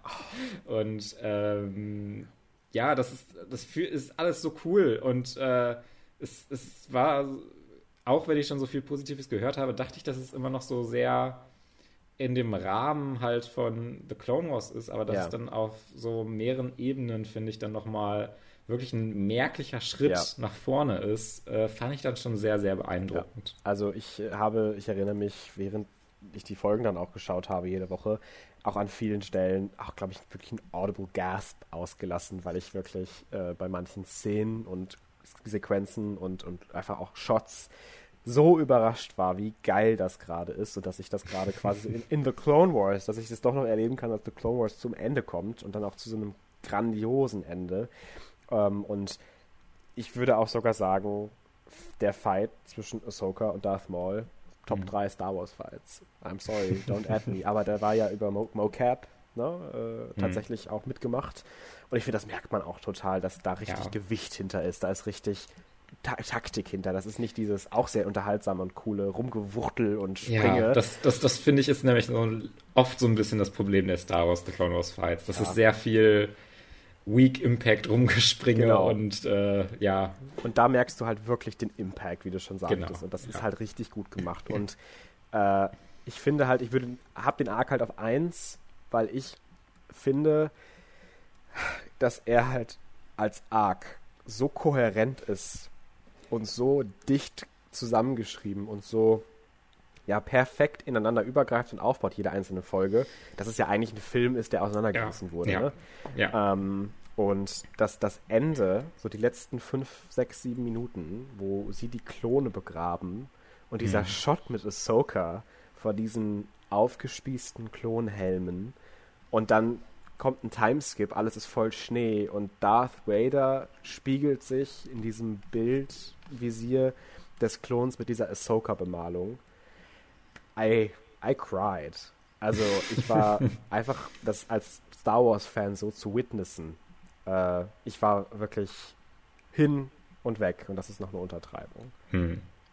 Ja, ich war auch total begeistert. Also es war wirklich ein super Abschluss für ja. diese Serie, auch wenn wir immer ein bisschen am Rummeckern sind und es gibt noch so viele Storylines, die noch mhm. nicht so ganz fertig ja. sind, aber äh, das war wirklich ein sehr cooler Abschluss auch ja. für äh, Ahsoka, zumindest in The Clone Wars. Ja, definitiv. Ja. Äh, ja, mein Platz 2 und dann, weiß ich nicht, denke ich mal dein Platz 1. Ja, ich gehe sehr stark davon äh, aus. The Lawless. Ja, genau. Genau. Also, die, also äh, die Arcs, also ich, ich, wenn ich auf verschiedenen Seiten gehe, ich, hier sehe ich jetzt mal Shadow Conspiracy Arc. Dann woanders lese ich Lawless Arc. Ähm, spielt auch keine Rolle, ihr wisst, was wir meinen. Ja. die Darth Maul äh, äh, Arc Gruppe von drei Folgen, die hier auf Mandalore spielt, wie er sein kriminelles Imperium aufbaut und hinterher mhm. vermöbelt wird von seinem alten Meister. Genau. Äh, das ist einfach, funktioniert einfach so gut. Ähm, ich finde diese Struktur halt einfach sehr, sehr effektiv gemacht. Ja. Das Pacing. Oh mein ja. Gott. jede Folge irgendwie, wir fliegen jetzt zu dem Planeten und dann fliegen wir hier zu den Huts und dann machen wir hier mal eben sieben Anführer der roten, äh, der, der schwarzen Sonne mal einen Kopf kürzer. Ja, ja. Und äh, ich, ich finde, das erzählt sich so schnell und fix und bleibt dabei aber immer noch kohärent und sauber, dass es nicht verwirrend wirkt. Ja, und, und ich finde das so stark auch einfach, dass dann irgendwie am Ende Palpatine nochmal kommt, ist dann nicht irgendwie so ein komisches Gimmick, was dann irgendwie so reingeschrieben ist, um jetzt nochmal den coolen Palpatine zu haben, sondern das ist, wirkt so krass einfach, wenn man vorher sieht, wie äh, Maul ähm, halt durch die Gegend reist und äh, halt wirklich gegen diese ganzen Leute zum einen halt mit Brute Force, wirklich mit purer Kraft halt ankommt und die fertig macht und auch dann mit äh, der, der so einer politischen Seite, Mhm. wo sie dann äh, Mandalore halt übernehmen Ja. und äh, da diese politische Intrige gegen führen, dass er dann da so ein bisschen auf dem Thron sitzt zusammen mit ähm, äh, Savage Opress Yes. ähm, und äh, sind halt so die absoluten Machtfiguren und dann kommt halt einfach da äh, Darth Sidious Mhm. angeflogen, landet da, kommt in diesen Raum rein und macht die einfach fertig, wie Ja. nichts anderes. Und ich fand der Fight, ich meine, wir haben uns gerade zwar trotzdem über diesen Low Impact manchmal so ein bisschen beschwert bei Clone Wars Fights. Ich fand den trotzdem unheimlich geil. Äh, Mhm. Einfach dieses Gewirbel aus roten Lichtern und diese ganze Power Dynamic, wie du schon erwähnt hattest, die halt so fantastisch sich entlädt und funktioniert. Und dass wir dann auch in dem Arc wohlgemerkt drei Main Nebencharaktere Mhm. einfach verlieren. Wir verlieren Satine und was auch eine wunderbar tolle Szene eben für Obi-Wan war ja, natürlich. gerade wir, wir haben wir haben alles das, was wir genau, äh, was wir ähm, halt mit Maul und sowas haben. Und dann haben wir dann halt auch noch so einen so einen Abschluss äh, mit Satine und äh, wie das dieser Arc für Obi-Wan ist und sowas. Mhm. Ja. Äh, da steckt einfach so viel drin in diesen paar Folgen. Pre äh, ist Whistler. echt super cool. und, und seine Deathwatch, die äh, wo er jetzt auch stirbt und die Deathwatch sich entscheiden Mhm. müssen, sind wir jetzt für Darth Maul oder sind wir jetzt treu zu unserem alten Meister? ja. äh, Ja, also ich könnte, glaube ich, auch das mit Siege of Mandalore immer tauschen. Ich finde die beiden halt, das sind perfekte Clone Wars Arcs für mich, äh, wo ich nichts wirklich anders machen würde, glaube ich. Ich, ich finde die so gut und äh, ich will es auch nochmal gesagt haben, Darth Maul, he's my favorite Star Wars Character. I'm sorry. äh, er er ist schon fucking cool. er ist einfach so fucking cool, aber auch so gut geschrieben in Teilen, dass man halt auch wirklich versteht, seine, sein Intellekt, wie er sich langsam bildet und dieses politische Spiel, was er eigentlich auch hat und trotzdem diese unheimlichen Skill, äh, einfach mit der Force und der, der Brute Force vor allem und dem Lightsaber, ähm, dass man auch dann versteht, warum Darth Sidious selber kommen musste, weil ich glaube nicht, dass Doku gegen die beiden gewonnen hätte. Hm. Ähm, und das finde ich einfach so, so toll. Und da haben wir gerade gar nicht drüber geredet. Diese Hallway-Scene und wie er dann äh, diese ganzen Klone da mit diesem einfachen Stück Blech von der Wand köpft und zerreißt und das äh, hinterher diesen ganzen Hyperraumantrieb aus der, mit der Force einfach zerlegt. Hm. Ähm, Darth Maul ist einfach schon ein richtig krasser Brocken. Und äh, ja, ich hoffe, dass wir vielleicht doch nochmal irgendwie eine Serie vielleicht mit ihm kriegen, eine Live-Action-Serie, vielleicht in seinen Anfängen oder wenn wieder sein kriminelles Imperium läuft oder sowas. Weil ich glaube, Darth Maul zwar sehr overexposed ist mittlerweile im Star Wars-Kanon, einfach auch durch Rebels nochmal, aber halt auch einfach sehr, sehr viel, glaube ich, da zu erzählen ist. Was, äh, wo ich darauf hoffe, dass wir, vielleicht sogar in The Bad Batch, wer weiß, das passt ja von der Timeline, äh, irgendwie dann doch nochmal ein bisschen mehr kriegen. Ja, ja.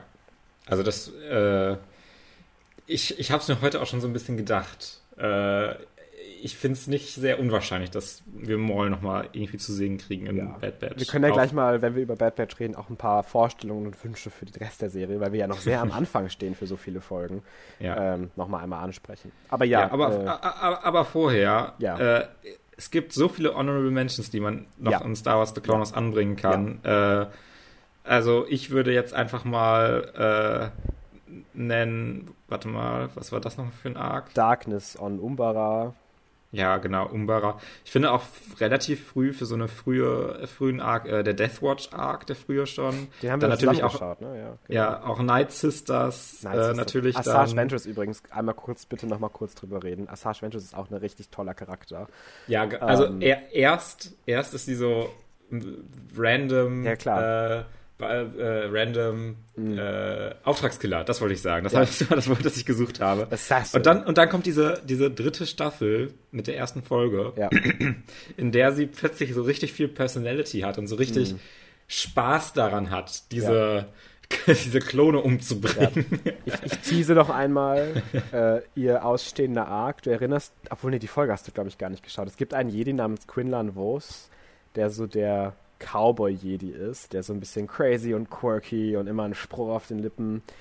Äh, und er und Assage Ventures hätten in dem Arc äh, sich durch teilweise irgendwelche Galen in krassen Abendkleidern getanzt, mit Doku politische und aber auch mächtige Spiele gespielt äh, und am Ende eben auch, ja, ihre Legacy geschlossen, ohne dass ich zu viel spoilern möchte, aber es war wirklich richtig schön und äh, fand ich sehr, sehr schade, dass es eben nicht mehr kam, weil ich gerade sie von vielen guten Charakteren auch einfach immer sehr interessant fand.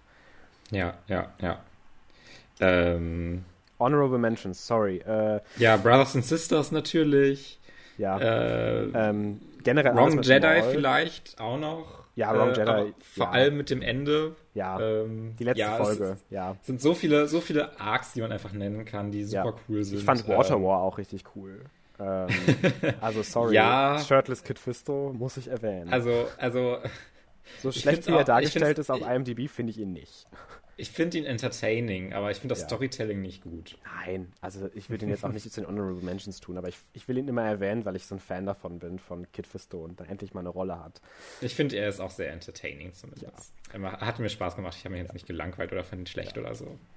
Irgendwann Äh. möchte ich nochmal äh, Editing lernen und dann möchte ich mal die, die, den letzten Clone Wars Arc, The Siege of Mandalore, in einen Film cutten und mir den ausdrucken und dann, und dann also äh, irgendwie in so einem DVD-Set oder sowas packen. Ich weiß nicht, irgendwie will ich den als Film haben und nicht als, als Arc, weil das passt gar nicht irgendwie dazu. Das ist doch eigentlich ein Film. Du lernst Editing. Du musst doch literally nur diese Anfänge und Enden zusammencutten, oder nicht? Ja, das, das kriege ich glaube ich sogar noch hin. Aber es muss schon mit dem Sound passen und mit so ein bisschen, Ja. äh, ja, mit dem, mit dem, der, mit der Geschwindigkeit. Ja, ja, genau. Dem Pacing. Also da, da musst du schon ein Gefühl für haben. Wenn du mir hilfst, brenne ich dir eine mit. Kann ich dir eine. ja, nee, dann gucke ich es, glaube ich, lieber nochmal über Disney Plus. Ja. Nee, Ähm, aber okay. ja, toll, tolle Serie. Äh, Genau. Richtig, richtig cool. Wir haben ja schon jetzt wieder so viel über Clone Wars geredet, deswegen würde ich mal jetzt weitermachen, weil es geht ja eigentlich weiter mit Ja. animierten Clone, äh, nicht Clone Wars, aber einer animierten Star Wars Serie, die ja auch direkt an The Clone Wars anschließt. Und zwar Star Wars The Bad Batch, äh, wo wir jetzt beide die äh, vier Folgen gesehen haben, die aktuell erschienen sind.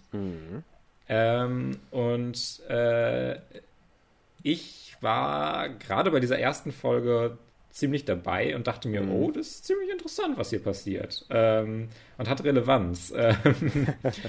Äh, wo ich mich besonders auch nochmal drüber gefreut habe, ist halt äh, Tarkin so ein bisschen zu sehen Mhm. und wie der dann halt auch nach Camino kommt und da halt äh, ja über die Zukunft dieses äh, Klonprojekts spricht Mhm. und äh, wie es tatsächlich äh, ja, weiß ich nicht, für den Star Wars-Kanon interessante Szenen, finde ich, durchaus Ja. hat, die man äh, äh, interessant sehen kann und äh, die irgendwie im Großen und Ganzen irgendwie so eine Rolle spielen.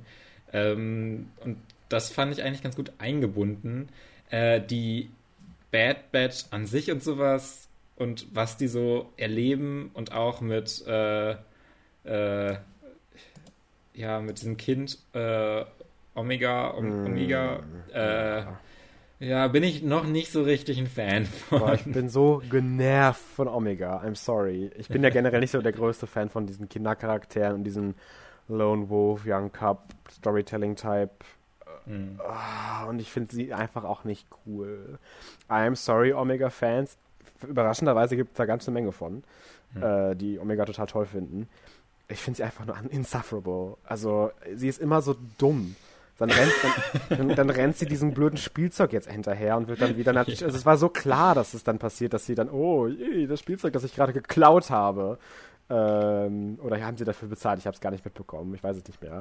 Äh, das wird jetzt gerade weggetragen aus Versehen. Dann renne ich da doch mal hinterher in diesem Planeten, den ich nicht kenne. Und oh, ich war noch nie woanders als auf Camino. Können wir nicht woanders landen? ich dachte mir, ey, halt doch mal den Mund. I'm sorry, aber sei froh, dass die dich nicht erschießen und irgendwo in eine Ditch dumpen und mhm. du mitfahren darfst. Also, I don't know. Ich, ich fand die dritte Folge wieder ganz cool, weil wir dann endlich auch Crosshairs mhm. wiedersehen und, und auch endlich mal wieder ein paar War Crimes und ein paar Unschuldige ja, schießen ja, und so. Und, äh, korrigiere mich, wenn das falsch ist, äh, aber diese schwarzen Clones sind doch äh, Death Troopers, oder? Die sehen noch nicht ganz so aus, aber ich denke mal, das wird so ein Vorlauf dafür sein und das wird ja. sich dahin entwickeln, genau. Ja, und dass äh, das dann halt so ein bisschen eingewoben wird, diese bekannten hm. Star Wars Sachen halt mit äh, Crosshairs, heißt das so? Ja, ja genau, Crosshairs. Ja. Äh, das finde ich dann halt irgendwie immer ganz cool und gibt diesem ganzen, dieser ganzen Bad Batch Story, die hm theoretisch hätte auch sehr, sehr losgelöst aus diesem mhm. Star Wars-Universum äh, äh, existieren können. Ja. Äh, wirkt dadurch so sehr viel mehr integriert und irgendwie relevanter, als sie ja. oftmals dann eigentlich in ihren Stories ist. Ja.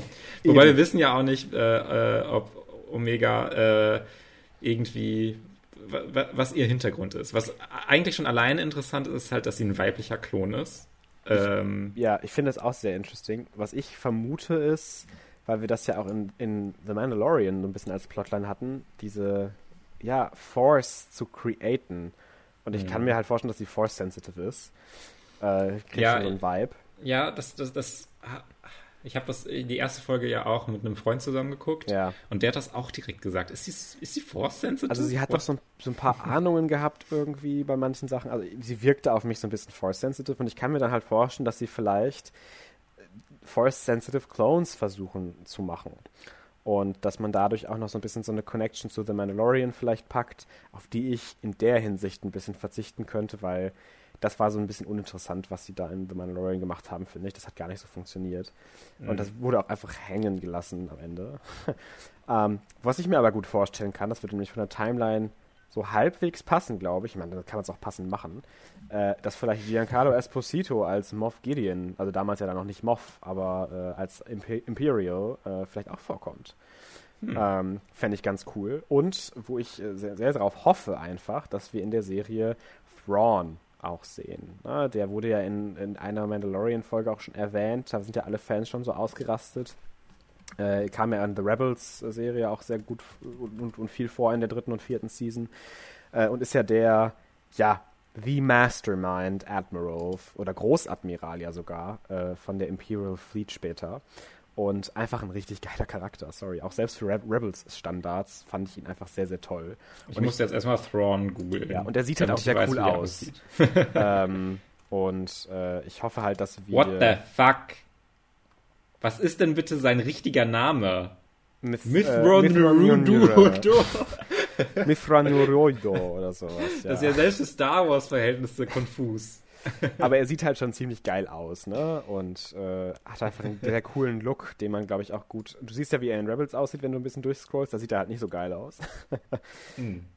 ähm, aber das kann man, glaube ich, in Clone Wars Animation schon ganz cool machen.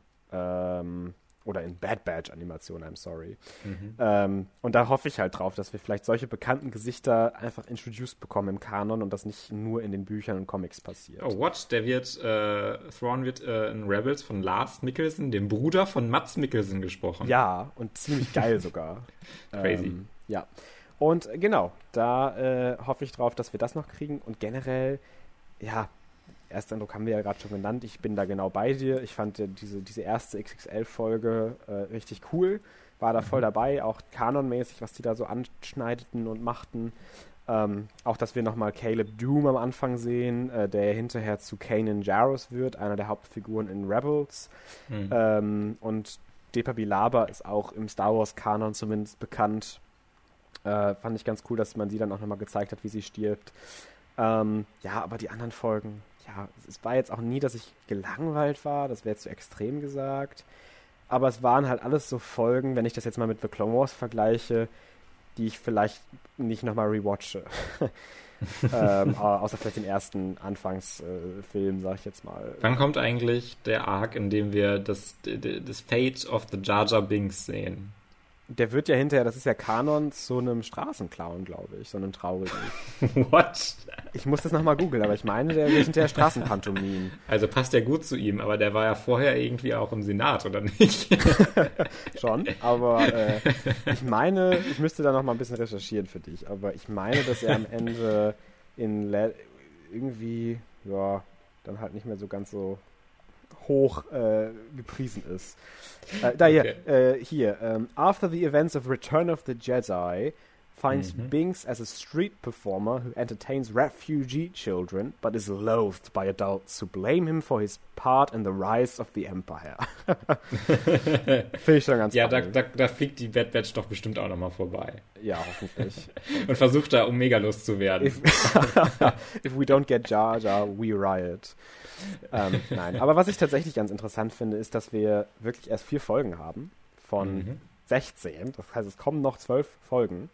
Hm. Äh, und ich halt nicht so genau weiß, was die in zwölf Folgen noch machen wollen alles. Weil ich hoffe nicht, dass es zwölf weitere Folgen, die so ein bisschen um die Gegend eiern sind, sondern hm. dass wir vom Plot ein bisschen schneller advancen und da vielleicht auch echt coole Sachen nochmal bei rumkommen. Äh, das war ja bei Mandalorian auch so, dass wir da ja in den Trailern auch immer nur so die erste Hälfte der Season gesehen haben und dann am Ende ganz viele Überraschungen kamen, auf die man so gar nicht irgendwie vorbereitet war. Hm. Und ich hm. hoffe, dass wir das hier auch haben. Ähm, bin mal gespannt. Ich bin noch nicht ganz raus, äh, das sowieso nicht, weil es ist immer noch Star Wars. Aber es droht mich an, es droht zu Beginn, mich zu langweilen.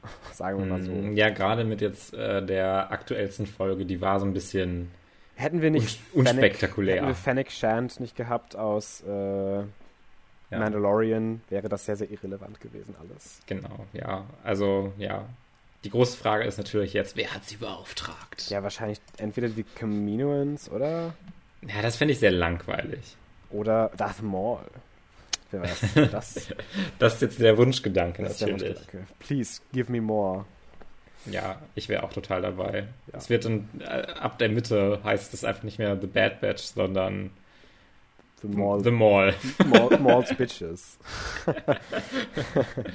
genau, das wird einfach eine Truppe, die von Mall befehligt wird. Oh mein Gott, yeah.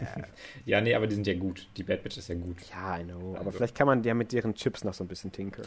Achso, äh, aber was, was ich noch erwähnen wollte, äh, ich finde auch, wie du es schon mal mit deinem Eindruck auch mal gesagt hattest, dass so ein paar Charaktere hier ein bisschen mehr scheinen können als ja. noch in dem Clone Wars Arc. Ja. Äh, ich finde jetzt keinen von denen jetzt wirklich großartig oder sowas. Aber ich finde, da sind ein paar schöne Szenen dabei, äh, wie dieser Konflikt insgesamt auch besteht, halt zwischen dem, benutze jetzt keinen na wirklichen Namen, weil ich die immer wieder vergesse. ähm, zwischen dem Leader und dem Sniper. Hunter halt, und Crosshairs, ja. Ja, genau. Äh, und äh, wie die so zueinander stehen und wie sich das dann entwickelt. Äh, ich fand auch jetzt in der letzten Folge, fand ich es zumindest ganz süß mit Wrecker und Omega, aber mehr jetzt auch nicht. ich fand das halt nicht mal süß, ne? weil ich mag die halt einfach nicht. Ja, ich mag Wrecker halt auch nicht. Ja, Wrecker ist halt wirklich einfach so dieses Klischee, ne? Und mehr ist er auch nicht. Also, oder? ja, ja. He's the Muscle und das war's. Ja, The Muscle, der aber auch dann irgendwie dann doch lovable sein soll. Äh, wie so ein Drain the Rock Jones ja, da ist Dwayne The Rock Johnson, glaube ich, noch ein bisschen besser sogar als Wrecker. naja. Ja, aber ich, ich, sie, sie haben es zumindest ein bisschen versucht mit diesem Raum, den er ja. für Omega gebaut hat. Ich fand das jetzt nicht komplett doof, sondern ich fand es schon ganz süß. Also es war jetzt nicht schlimm. Und ich, ich, ja, ja, ich, ich bin mal wirklich gespannt, wie es so weitergeht. Ob es das ja, diese, diese erste und dritte Folge mit diesen generellen Star Wars Connections, dem generellen Universum, ob das das jetzt so ein bisschen hält oder eher so ein bisschen in die Richtung geht der vierten Folge, wo dann mal so ein Charakter vorkommt, den man kennt. Aber sonst ist alles so ein bisschen meh. Äh, ich kann das gerade noch nicht so richtig einschätzen. Ich würde natürlich auf das Erstere hoffen, mhm. äh, dass es jetzt ganz cool weitergeht. Ähm, aber bin mir noch nicht so richtig sicher, weil ich finde irgendwie dieser Fokus auf die Bad Batch finde ich so ein bisschen merkwürdig. Ja. Also, dass man sich ausgerechnet jetzt diese Charaktere ausgesucht hat, denen die ganze Zeit so zu folgen, ich weiß nicht so Ich glaube, es macht halt deswegen Sinn, weil es die Clones sind und das ja auch so ein interessanter Part einfach für den Kanon ist. Ja. Was die Clones nach der Übernahme durch das Imperium eben machen, weil man weiß mhm. ja als Star Wars-Fan, dass die, ähm, die Sturmtruppen keine Klone mehr sind. Ja. Äh, und wie das dann irgendwie dazu gekommen ist, das wird ja auch stark angerissen und angedeutet, dass da eine Plotentwicklung kommt. Und äh, deswegen macht es Sinn. Aber ich gebe dir recht, ich hätte es auch einfach besser gefunden, wenn wir bei diesen Arcs geblieben wären, glaube ich, wie bei The Clone Wars dass man halt verschiedene Bereiche beleuchten kann in der Galaxis ja. und vielleicht das Ganze dann auch beschränkt, vielleicht auf so Three Point of Views oder so, dass man nicht ganz so viel springt wie The Clone Wars, aber dass man, dass das hinterher zusammengeführt werden kann oder so in, in die letzten Folgen oder so, dass man die doch alle dann connected. Aber ich finde, da hätte man sich ein bisschen mehr ausdenken können als einfach The Bad Batch. Ja, ich, ich finde ich auch so ein bisschen, ja, gerade weil man noch diese ganzen offenen Stränge auch aus The ja. Clone Wars noch mit rübernehmen ja. könnte halt. Ähm, ja, aber es ist bisher auf gar keinen Fall irgendwie, finde ich, eine wirklich schlechte Serie, die mich ja. jetzt total langweilt oder sowas. Ich bin da immer noch interessiert bei. Es war jetzt auch mhm. noch nicht so viel, was man sehen konnte, äh, außer die erste Folge, die da so lang war und aber auch ziemlich cool. Mhm. Ähm, und äh, ja, ich finde ich find das auch wirklich auch einfach interessant dann, wenn das beleuchtet wird, ja. was so diese Klone machen nach der Übernahme des Imperiums ja. und wie das funktioniert. Ja. Ähm, ja. Sind das, ist, ist das eigentlich, Felix? Was ist deine Theorie? Haben sie irgendwann gesagt, ey, die, die äh, Soldaten im Imperium sind keine Klone mehr, damit wir mal die Gesichter öfter zeigen können von Klonen in Live-Action? I mean, ich habe halt nicht so wirklich Ahnung, warum das überhaupt logisch ist. Also ja, meine, es, bis es jetzt halt funktioniert es noch nicht so ganz, dass Tarkin mich überzeugt, warum man keine Klone mehr benutzen sollte. Ja. Ähm, weil die ja eigentlich echt viel besser sind und, und, und einfach toll trainiert sind. Und äh, teuer vielleicht, ja okay, aber dafür halt auch viel effektiver. Mhm. Ja, ja, und ich, ich, ich sehe nicht so ganz, dass das Imperium so viele Soldatentruppen zusammenruft. Mhm. Einfach so wirkliche Everyday Men, die dann sagen, ja, ich stehe für das Imperium. Äh, also, I mean, mhm. wenn man jetzt äh, natürlich den Vergleich nimmt ja. äh, mit äh, dem äh, mit Nazi-Deutschland. Ja. Da gab es auch ein paar Truppen, die sich dafür gemeldet haben. Also dieser Vergleich trifft sich vielleicht gar nicht so sehr. Aber da ist das Imperium ist ja einfach pures Evil. Also Hitler auch ist auch einfach pures Evil. Mehr aber, noch als das Imperium. ja, schon. also, ja, schon, aber Hitler hat sich halt nicht so als das pure Evil immer präsentiert direkt. Und es war nicht immer so. Also würde ich jetzt mal so behaupten. Ach, du meinst aus der Sicht der Soldaten, die sich melden, dass die dann dachten, ah, okay, so schlimm ist es gar es nicht. War, Hitler, Hitler war nicht in so einer Kutte äh, unterwegs mit so leuchtenden Augen und hatte so Schatten auf dem Gesicht und hat gesagt, yeah, the Empire, you're gonna fight for us. And also so ähnlich hat er es ja schon gemacht, aber nicht so ganz. also es ist ja immer sehr klar ersichtlich, dass das Imperium ja, böse ist. Wobei also, im Kanon ja eigentlich auch etabliert ist, das kannst du natürlich nicht wissen, dass äh, er sich auch versteckt in seiner äh, Erscheinung, Palpatine, äh, dass er so Holotechnik nutzt manchmal, um äh, eben zu verstecken, dass er so ein hässlicher Sith Lord geworden ist. Ähm, und dass er auch eigentlich, da gibt es ein sehr cooles Video zu, das kann ich dir mal schicken. äh, natürlich nach totaler Imperiumslogik äh, immer noch ganz, ganz schlimm ist und alles total viele Leute leiden und so. Aber gerade die Aus Außensysteme und die nicht so wohlhabenden Systeme vorher ja nie von der Republik irgendwie betrachtet wurden und jetzt durch das Imperium zwar unter deren Leadership stehen und unterdrückt sind, aber halt zumindest nicht mehr verhungern oder sowas. Ja?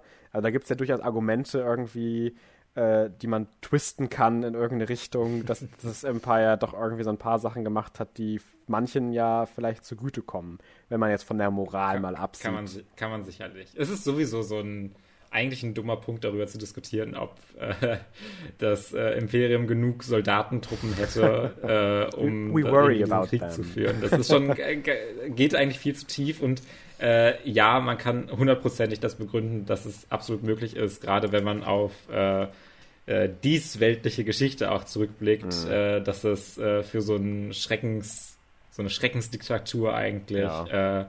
Absolut möglich ist, diese, diese Truppen zu mo mobilisieren und ja. auch da eine gewisse Euphorie zu ver versprühen für, die, für mhm. diese Truppen. Ich finde es nur immer so aus Zuschauersicht so witzig, wie ja. es einfach äh, immer das absolut Böse ist und dann die ganzen Clone Trooper, die sind natürlich dazu programmiert, mhm. ähm, aber dann immer so, ja, ja, Palpatine, ja, geil. Also nicht Palpatine, sondern äh, äh, doch, schon. Also doch schon, ja. Stimmt, ja. Ähm, ja, fand ich einfach nur witzig anzumerken. Generell musste ich auch irgendwie, habe ich bei The Bad Batch dann auch nochmal so ein bisschen gedacht, äh, dass ja eigentlich diese Implikationen total interessant sind, dass die äh, Klontruppen so total verschiedene Persönlichkeiten ausbilden. Weil das mhm. würde ja eigentlich implizieren, dass es tatsächlich das Hauptding, was die Persönlichkeit ausmacht, nicht die Genetik ist, sondern tatsächlich das soziale Umfeld. Und äh, ja, wenn wir, wenn wir jetzt, äh, ja, nee, nee. Da kommen wir also, ja schon in pädagogische Gefilde hier und in, Ja, nee, aber ich finde es trotzdem. Sozialgefilde, ja. Es ist sehr interessant, aber äh, ich glaube nicht, dass die Serie da irgendwie, irgendwie hingeht. Nee, nee, nee, nee, nee. Aber es steckt ja trotzdem irgendwie so ein bisschen da ja. drin, dass diese Klone ja, ja. Äh, da so ausbrechen müssen, so ein bisschen aus ihrer einfach nur dem zuhören, was äh, die Übergeordneten im Grunde sagen und äh, da durchbrechen. Ein gutes Beispiel ist ja dafür Umbara beispielsweise. Mhm. Äh, also es steckt schon so ein bisschen da drin und ist eigentlich so ein sehr interessanter Gedanke, finde ich, mhm. durchaus, den man da machen kann. Und mhm. äh, wo man theoretisch, glaube ich, auch äh, viel mitmachen könnte mit so einem Gedanken. ich glaube, so tief muss ein Star Wars auch mhm. nicht gehen, so tief in die Materie. Ich finde das aber immer so ganz witzig, sich auf solche Aspekte, die wahrscheinlich gar nicht so sehr intendiert sind, äh, so ein bisschen tiefer zu gehen und sich zu mhm. überlegen, was impliziert das jetzt, dass dieses Konzept äh, existiert? Was sagt das eigentlich aus, wenn wir das auf unsere Welt auch übertragen würden? Und ähm, ja, mag das einfach gerne, gerade bei so einem so fiktiven Universen da dann so ein bisschen tiefer zu gehen. Und äh, dass ich sowas halt mir solche Überlegungen mache, zeigt auch eigentlich, glaube ich, ganz gut, dass das gesamte Star Wars-Universum das aber immer noch so, so, so sehr bietet. Also mhm. es, äh, wenn man wirklich nur diese Filme gesehen hat, finde ich, hat man so eine sehr, sehr limitierte Sicht mhm. über das Star Wars-Universum. Und ich habe jetzt auch keine umfassende Übersicht. Aber einfach das will ich gar mehr. nicht in Anspruch nehmen. Aber durch The Clone Wars habe ich jetzt schon, glaube ich, nochmal, genau, wesentlich mehr auf jeden Fall. Und äh, kenne mehr diese Mechaniken des Universums zumindest. Und äh, finde es halt super interessant, dass es dann dieses Worldbuilding doch so fokus äh, funktioniert, dass ich mir über sowas Gedanken mache oder auch halt dann über diese Strukturen mhm. äh, mit den äh, literally Hexen, den Night Sisters und wie das in diesem Universum funktioniert mhm. und sowas und äh, wie man das bewerten kann und äh, was das impliziert, was mhm. es für äh, Kräfte und Mächte in diesem Star Wars-Universum potenziell gibt, ähm, abseits auch der Jedi.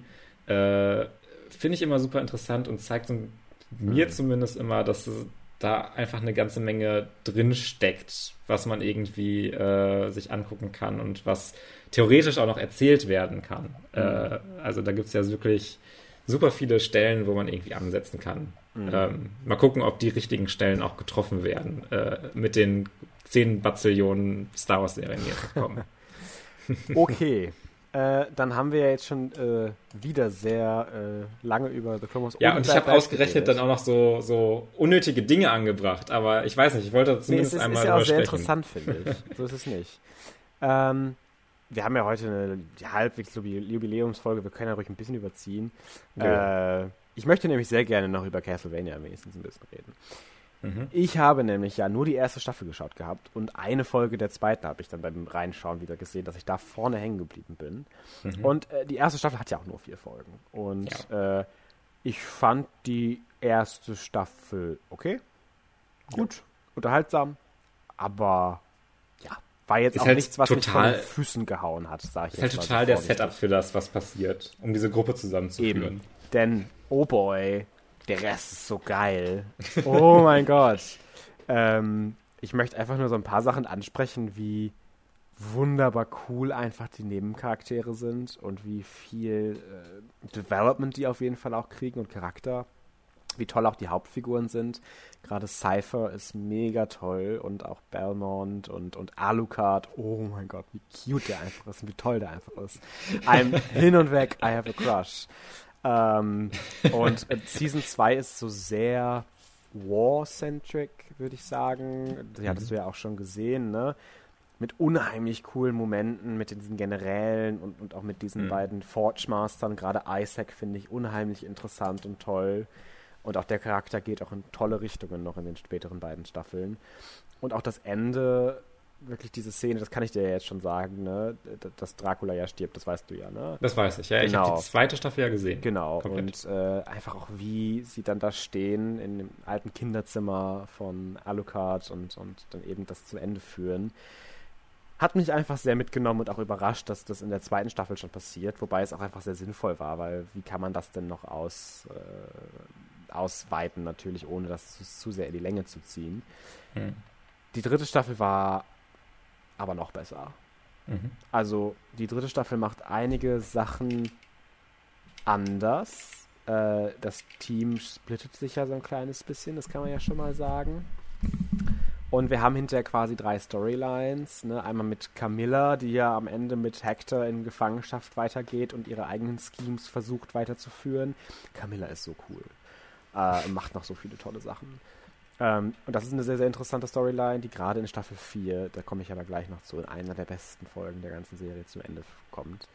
Ähm, dann haben wir natürlich wieder Belmont und, und Cypher, die tatsächlich das, äh, die ganze Staffel, mehr oder weniger, äh, in einem Dorf unterkommen und das Ganze dann so fast schon so, äh, ja, so, so äh, Who Murdered oder Who's the Werewolf Type of Storytelling ist so ungefähr. Ist es, ist es American Gods? Nee, Staffel nee, nee, nee, nee, nee, nee, nee. äh, aber es ist so ein bisschen dieses, ich befällt gerade kein Vergleich an, so Village-mäßig, dass man halt so ein Village ist und äh, irgendwie ist das alles ein bisschen schemy und mysterious und manche Leute sind so und manche so. Und es ist einfach im Vergleich zur zweiten Staffel recht small scale in, auf den ersten Blick. Mhm. Aber in, in der Spannung und der Inszenierung richtig, richtig, richtig gut und richtig, richtig spannend und richtig toll. Mhm. Und dann haben wir natürlich auch Alucard, wie er einfach so ein bisschen versucht zu copen und auch ein paar neue Leute kennenlernt. Und auch, ohne dass ich dazu viel zu sagen kann, äh, ein sehr, sehr, sehr, sehr trauriges Ende hat äh, für sich als Charakter in der dritten Staffel. Ähm, und dann kommen die letzten beiden Folgen der dritten Staffel, auch mit diesem Isaac-Plot, der dann auch noch weitergeführt wird. Und oh boy, sowohl von der Animation als auch von dem, was passiert, vom Pacing, vom, vom Plot, von, von, den Figuren, von den, von den Impacts. Es ist einfach so wild und so gut und so krass und so great und so crazy. Und ich habe wirklich ein paar Mal echt audibly äh, einfach wow gesagt, weil ich es so unheimlich geil fand.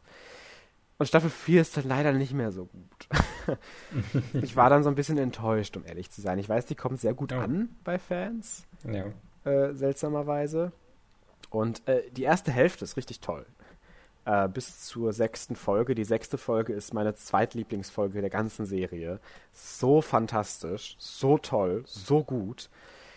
Aber leider ist dann halt auch auf einen Schlag mit dieser sechsten Folge sind dann drei Plotlines zu Ende. Und es bleibt mhm. halt nur noch eine übrig. So halb, so anderthalb. Und die ist leider auch die schwächste der Staffel gewesen. Und passt deswegen leider nicht mehr oder ist nicht mehr genug, um diese letzten vier Folgen dann wirklich auszufüllen und dafür, dass es ein Serienfinale ist, weil die Serie ja nicht wiederkommt, ähm, passiert mir dann leider sehr viel zu random und zu herbeigezogen und zu ja fast schon wie bei Breaking Bad in der letzten Staffel, dass plötzlich irgendwie ja neue Bösewichte gefunden werden mussten und das hier neu gemacht werden sollte. Weißt du, was ich meine? Haben wir ja drüber geredet. So hatte ich tatsächlich auch irgendwie das Gefühl hier bei dieser Staffel und dem Ende, weil es sich nicht verdient angefühlt hat für mich. Und wenn ich jetzt hier schaue, dass die eine Folge eine 9,8 und letzte Woche noch eine 9,9 auf IMDb hat, bin ich dann doch schon sehr verwundert, weil ich das sowohl charakterlich als auch einfach inhaltlich echt underwhelming fand. Visuell äh, bestimmt auch Highlight der ganzen Serie, da kann ich gar nicht gegen reden, aber äh, trotzdem war ich ein bisschen enttäuscht von der letzten Season. Leider. Aber wenn du das so sagst, ähm, es ist immer noch sehr gut, aber enttäuscht. Ja, ja, aber du, du hast ja gesagt, dass irgendwie bis Folge 6 äh, sehr, sehr, sehr, sehr cool immer noch ist. Eben, und das ist nämlich so ein und, bisschen, deswegen, äh, wenn ich ja wenn ich sage, ich bin enttäuscht, dann, dann sage ich das ja auch auf sehr hohen Ansprüchen, die ich hatte, ne? weil ich mhm. die anderen beiden Staffeln, vor allem die dritte, so fantastisch geil fand und äh, so toll fand und so voll dabei war, weil Vampires und sowas sind ja auch richtig mein Thing. Ne? und ähm, deswegen äh, ist die Hälfte der Staffel immer noch äh, wirklich richtig, richtig, richtig gut. Und äh, gut, diese eine Plotline finde ich selber halt einfach nicht so nice, ne? die auch am Ende dann zu Ende geführt wird. Und mhm. äh, ja, trotzdem äh, war ich leider ein bisschen enttäuscht, gerade von der letzten Folge, die ich tatsächlich auch aktiv nicht so gut fand, ehrlich gesagt. Aber auch eine 9,5 hier auf IMDb gekriegt hat. Ähm, mhm. Was mich dann immer so ein bisschen verwundert. Aber naja, äh, du wirst es dann auch irgendwann ja nochmal schauen. Ähm, und ja, dann kannst du ja sagen, wie du das siehst, gerade auch mit der vierten Staffel, wie toll du die findest oder eben nicht. Und äh, ja, ich bin mal sehr gespannt, was du dann davon hältst. Ja, genau. Ich will es auch auf jeden Fall nochmal schauen. Ich muss nochmal ein paar, in ein paar Episoden der zweiten Staffel auch nochmal reinschauen, mhm. weil ich mich dann nicht mehr so gut erinnern kann äh, an das, was passiert war, weil das ja jetzt auch schon über zwei Jahre her ist, dass ich die gesehen habe. ähm, aber da werde ich dann nochmal reingucken, äh, auch wenn es jetzt noch ein bisschen dauern wird, auf jeden Fall. Also ich habe erstmal noch ein paar andere Sachen, die ich gerne gucken möchte. Ich habe jetzt so lange mit Clone Wars verbracht. Ja, ja, das glaube ich. Ähm, da hast du jetzt, jetzt noch jede Woche The Bad Batch. Genau. Äh, du hast ja schon Love, Death and Robots gesehen. Das möchte ja, ich gerne stimmt. auch noch äh, gucken. Ich habe vergessen. Ähm, das geht ja auch relativ schnell. Das sind ja nicht so viele Folgen. Das ja. geht ja auch nicht so lang. Äh, Master of None ist gerade ja auch die dritte Season erschienen, wo ich mich sehr darauf freue, wo ich drauf gespannt bin. Ähm, sind noch so ein paar Serien, die ich gerne gucken möchte, ähm, die jetzt erstmal Vorrang für mich haben. Aber ich komme da irgendwie dann nochmal zu, zu Castlevania, weil ich da auch sehr großes Interesse dran habe. Und gerade, dass es äh, einfach diese Castlevania-Serie ist, die dann so reinhaut und teilweise dann so gut ist, finde ich crazy, weil ich hätte nicht gedacht, dass es so auf der als, als Videospielvorlage die, die Castlevania-Spiele dann so gutes Material hergeben. mhm. ähm, also ich weiß gar nicht. Also storymäßig gibt es, glaube ich, schon so ein paar Highlights unter Castlevania-Fans, aber ich habe keine Ahnung von Castlevania-Franchise, äh, sondern habe immer nur so eher so relativ basic Storytelling hier mitbekommen und fand halt irgendwie diese Ästhetik und das Universum eigentlich immer ganz cool, aber bin da nie so richtig reingedeift. Mhm. Aber finde ich dann sehr interessant, dass sie da wirklich so viel dann mitgemacht haben und mhm. äh, ja, dass das nicht mit Dragon's Dogma passiert ist, ist äh, eine Schande, sondern Dragon's Dogma, von dem, was man gehört hat, soll ja richtiger Trash sein, leider. Hm, hm, hm. Naja, naja, naja. Da weine ich, da weine ich an anderer Stelle nochmal nach. Wenn ich, wenn ich mal die Dragon's Dogma-Serie schaue. äh, nein, das wird, glaube ich, nicht so schnell passieren. Nee. Ähm, ich mache noch ganz kurz ein Thema. Wir haben schon so eine Überlänge, aber wir machen mhm. noch ein bisschen länger. Weil ich ja doch dann gerne noch einen kurzen Eindruck zum Mortal Kombat-Film äh, äußern möchte. Yes, please. Ähm, denn äh, ich war sehr underwhelmed. Okay. ich war nicht so begeistert von äh, Mortal Kombat aus diesem Jahr noch. Der wurde ja jetzt auf Streamingdiensten äh, veröffentlicht, den man sich dann einfach leihen kann. Und äh, so habe ich den dann auch noch geschaut. Und ähm, ich fand, ja, ja, es ist sehr diese Mortal Kombat Storyline und sehr der Mortal Kombat aus 1995, äh, 1993, nee, 1995 muss ja der mhm. Film ja sein. Das Computerspiel kommt aus 93, habe ich gerade auf Wikipedia verwechselt. Ähm, ist sehr Mortal Kombat Paul W.S. Anderson 95, wenn man halt den richtig harten Trash so ein bisschen wegnimmt und das alles so ein bisschen ans moderne Hollywood für mich anpasst. Mhm. Äh, und das fand ich in großen Teilen dann leider so ein bisschen langweilig und äh, äh, ja, hm, naja, ist jetzt irgendwie so ein bisschen schade, dass es nicht mehr diese krasse Trashigkeit hat, ähm, sondern sich dann so durchaus ernst nimmt mhm. und dann diese wirklichen Hollywood-Elemente des modernen Hollywoods so mit reinnimmt, des großen Blockbuster-Films. Und ähm, war wirklich nicht so begeistert. Die mhm. Kampfchoreografien und äh, die äh, ja, Goa und sowas, die sind schon ziemlich cool, würde ich sagen, äh, zu allergrößten Teilen. Ähm, da hatte ich auf jeden Fall Spaß mit. Ähm, aber es war dann im Großen und Ganzen, finde ich, doch auf seine 110 Minuten Laufzeit ein bisschen lang und so ein bisschen langweilig. Und äh, gerade dann auch so ein Kano, äh, der dann hier in diesem Film vorkommt und so viel Screentime hat und er ist immer dieser Butt of the Joke Character und der ist so viel gefühlt in diesem Film gewesen und spielt dann irgendwie auch nochmal eine größere Rolle gegen das Ende, ich mir dachte, hä, was ist das denn hier gerade? Mach doch irgendwie mal andere Charaktere, die irgendwie ein bisschen interessant sind und nicht nur random Kano, der mhm. einfach so ein Nicht-Charakter, also er hat ja schon irgendwie den Charakter, aber nicht so wirklich interessante Charakteraspekte, wie ich finde. Und ähm, hätte mir dann so ein bisschen gewünscht, dass es ja entweder, also zum einen halt nochmal mehr interessant Charaktere beleuchtet, die ich mhm. irgendwie äh, faszinierender finde von ihrem Background und sowas.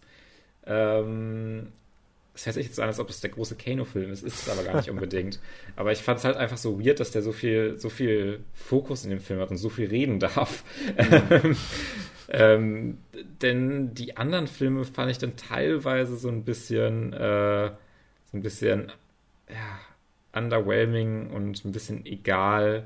Ähm, es gibt, der, der Protagonist ist, glaube ich, ein Original-Charakter jetzt für den Film, soweit ich weiß. Ich bin mir nicht ganz sicher. Ich bin mit der Mortal Kombat Lore auch nicht so auf dem, auf dem aktuellsten Stand. Äh, der auch sehr, sehr langweilig ist und so sehr random langweilige Motivationen, finde ich, hat. Mhm. Ähm, und das ist wirklich so das größte Problem, dass man aus so einem Mortal Kombat-Film wirklich was gemacht hat, was mich langweilt. Und das ist, glaube ich, schwer zu machen, weil dieses Konzept von Mortal Kombat ist halt so zany und so verrückt äh, und so dumm eigentlich auch. Äh, und das ist dann auch gepaart mit cooler Action und äh, diesen, dieser ganzen Gore. Äh, und dass es dann so ein Mittelding ist von, von äh, ja, es ist so ein bisschen B-Movie-esque, mhm. Äh, aber geht da auch nicht so richtig rein, sondern nimmt sich dann doch so ein bisschen zu ernst und hat dann irgendwie doch ein bisschen zu gute äh, äh, äh, Effekte und sowas. Mhm. auch wenn ich teilweise so ein bisschen das CG-Blut sah teilweise schon jetzt nicht so mega gut aus. also ist jetzt auch kein Riesen-Budget-Film, aber weiß ich nicht, der Film hat bei mir einfach nicht so gut gezündet und hat so viele Tropes irgendwie abgelatscht mhm. des modernen Blockbuster-Kinos äh, wo Mortal Kombat doch eigentlich für mich diese, diese modernen Tropes gar nicht so unbedingt braucht, sondern so eine schöne, zany Geschichte, zany Geschichte mit übertriebenen Charakteren einfach erzählen soll, mhm. mit cooler Action und dann bin ich mit einem Mortal Kombat-Film eigentlich auch schon zufrieden.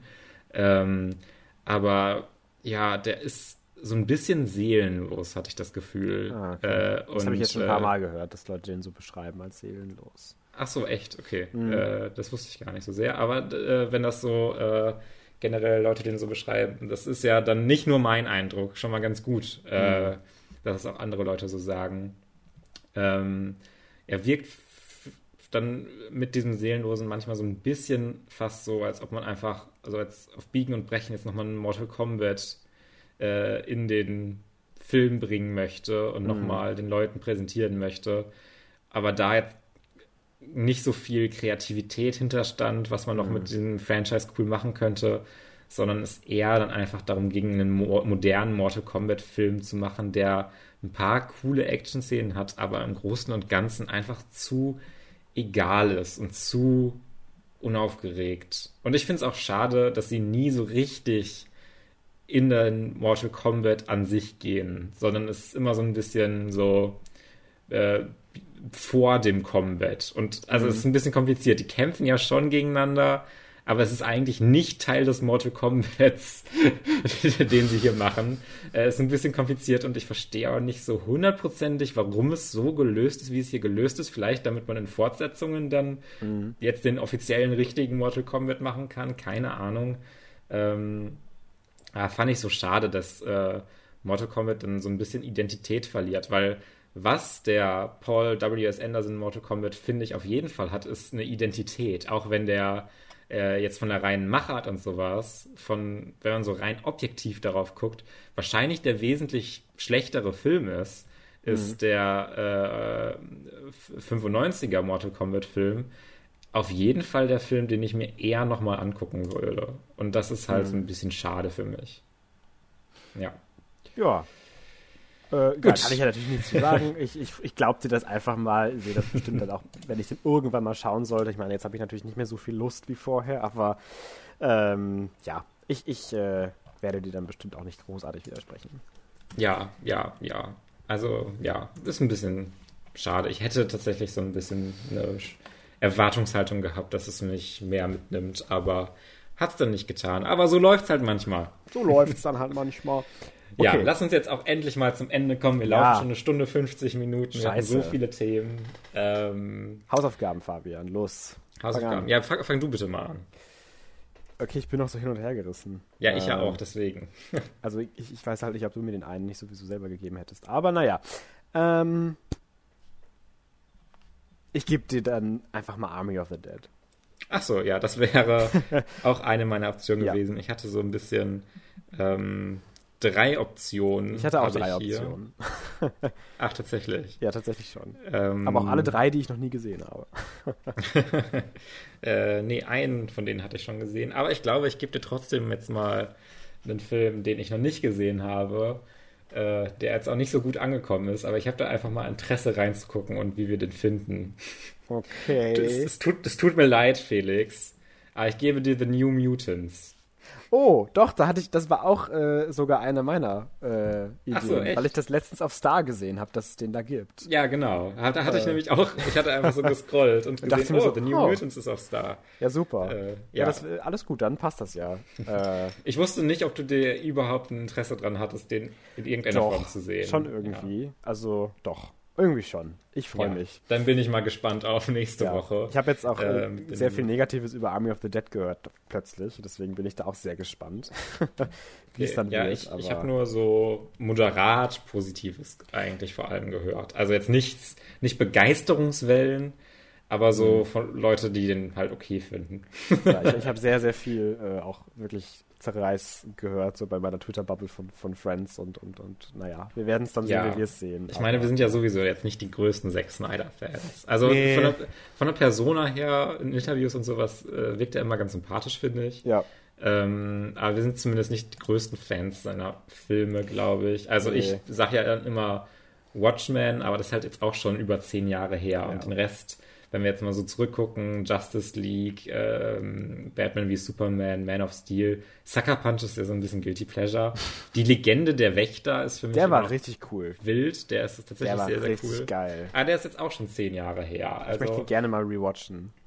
Ja, äh, also mit Army of the Dead könnte er uns ja mal wieder überzeugen, aber ich erwarte das zumindest nicht. Alle Filme, die Matthias Schweighöfer haben, haben es ja tendenziell schon etwas schwerer, aber naja. Oh Gott, ich, ich habe schon irgendwie Netflix Deutschland hat schon irgendwie so ein Sechs-Stunden-Video veröffentlicht, in oh dem irgendwie äh, gezeigt wird, wie Matthias Schweighöfer schreit und vor Zombies Angst hat. Und ich dachte mir so, oh ja, brauche ich nicht in meinem Leben. Ich freue mich drauf. Ich freue mich drauf. Ja, naja, bin gut. ich wirklich mal interessiert dran, wie wir dann diese ja. beiden Filme nächste Woche besprechen und lass uns damit zum Ende kommen bei ich dieser extra langen drauf, Episode. Genau. Alles klar, dann äh, bleibt uns nur noch zu sagen, schaltet nächste Woche wieder ein, hört uns weiter bei unseren Eskapaden zu. Stay funky. Fetch those funky, films. Coolio. Coolio, was müssen wir noch sagen? Ich glaube, das passt schon, ne? Alles ja, Gute, bis dann. Schönes Pfingstwoche. Äh, ja, Ende ist es ja nicht mehr. Schöne Pfingstwoche. Ciao, ciao. Tschüss.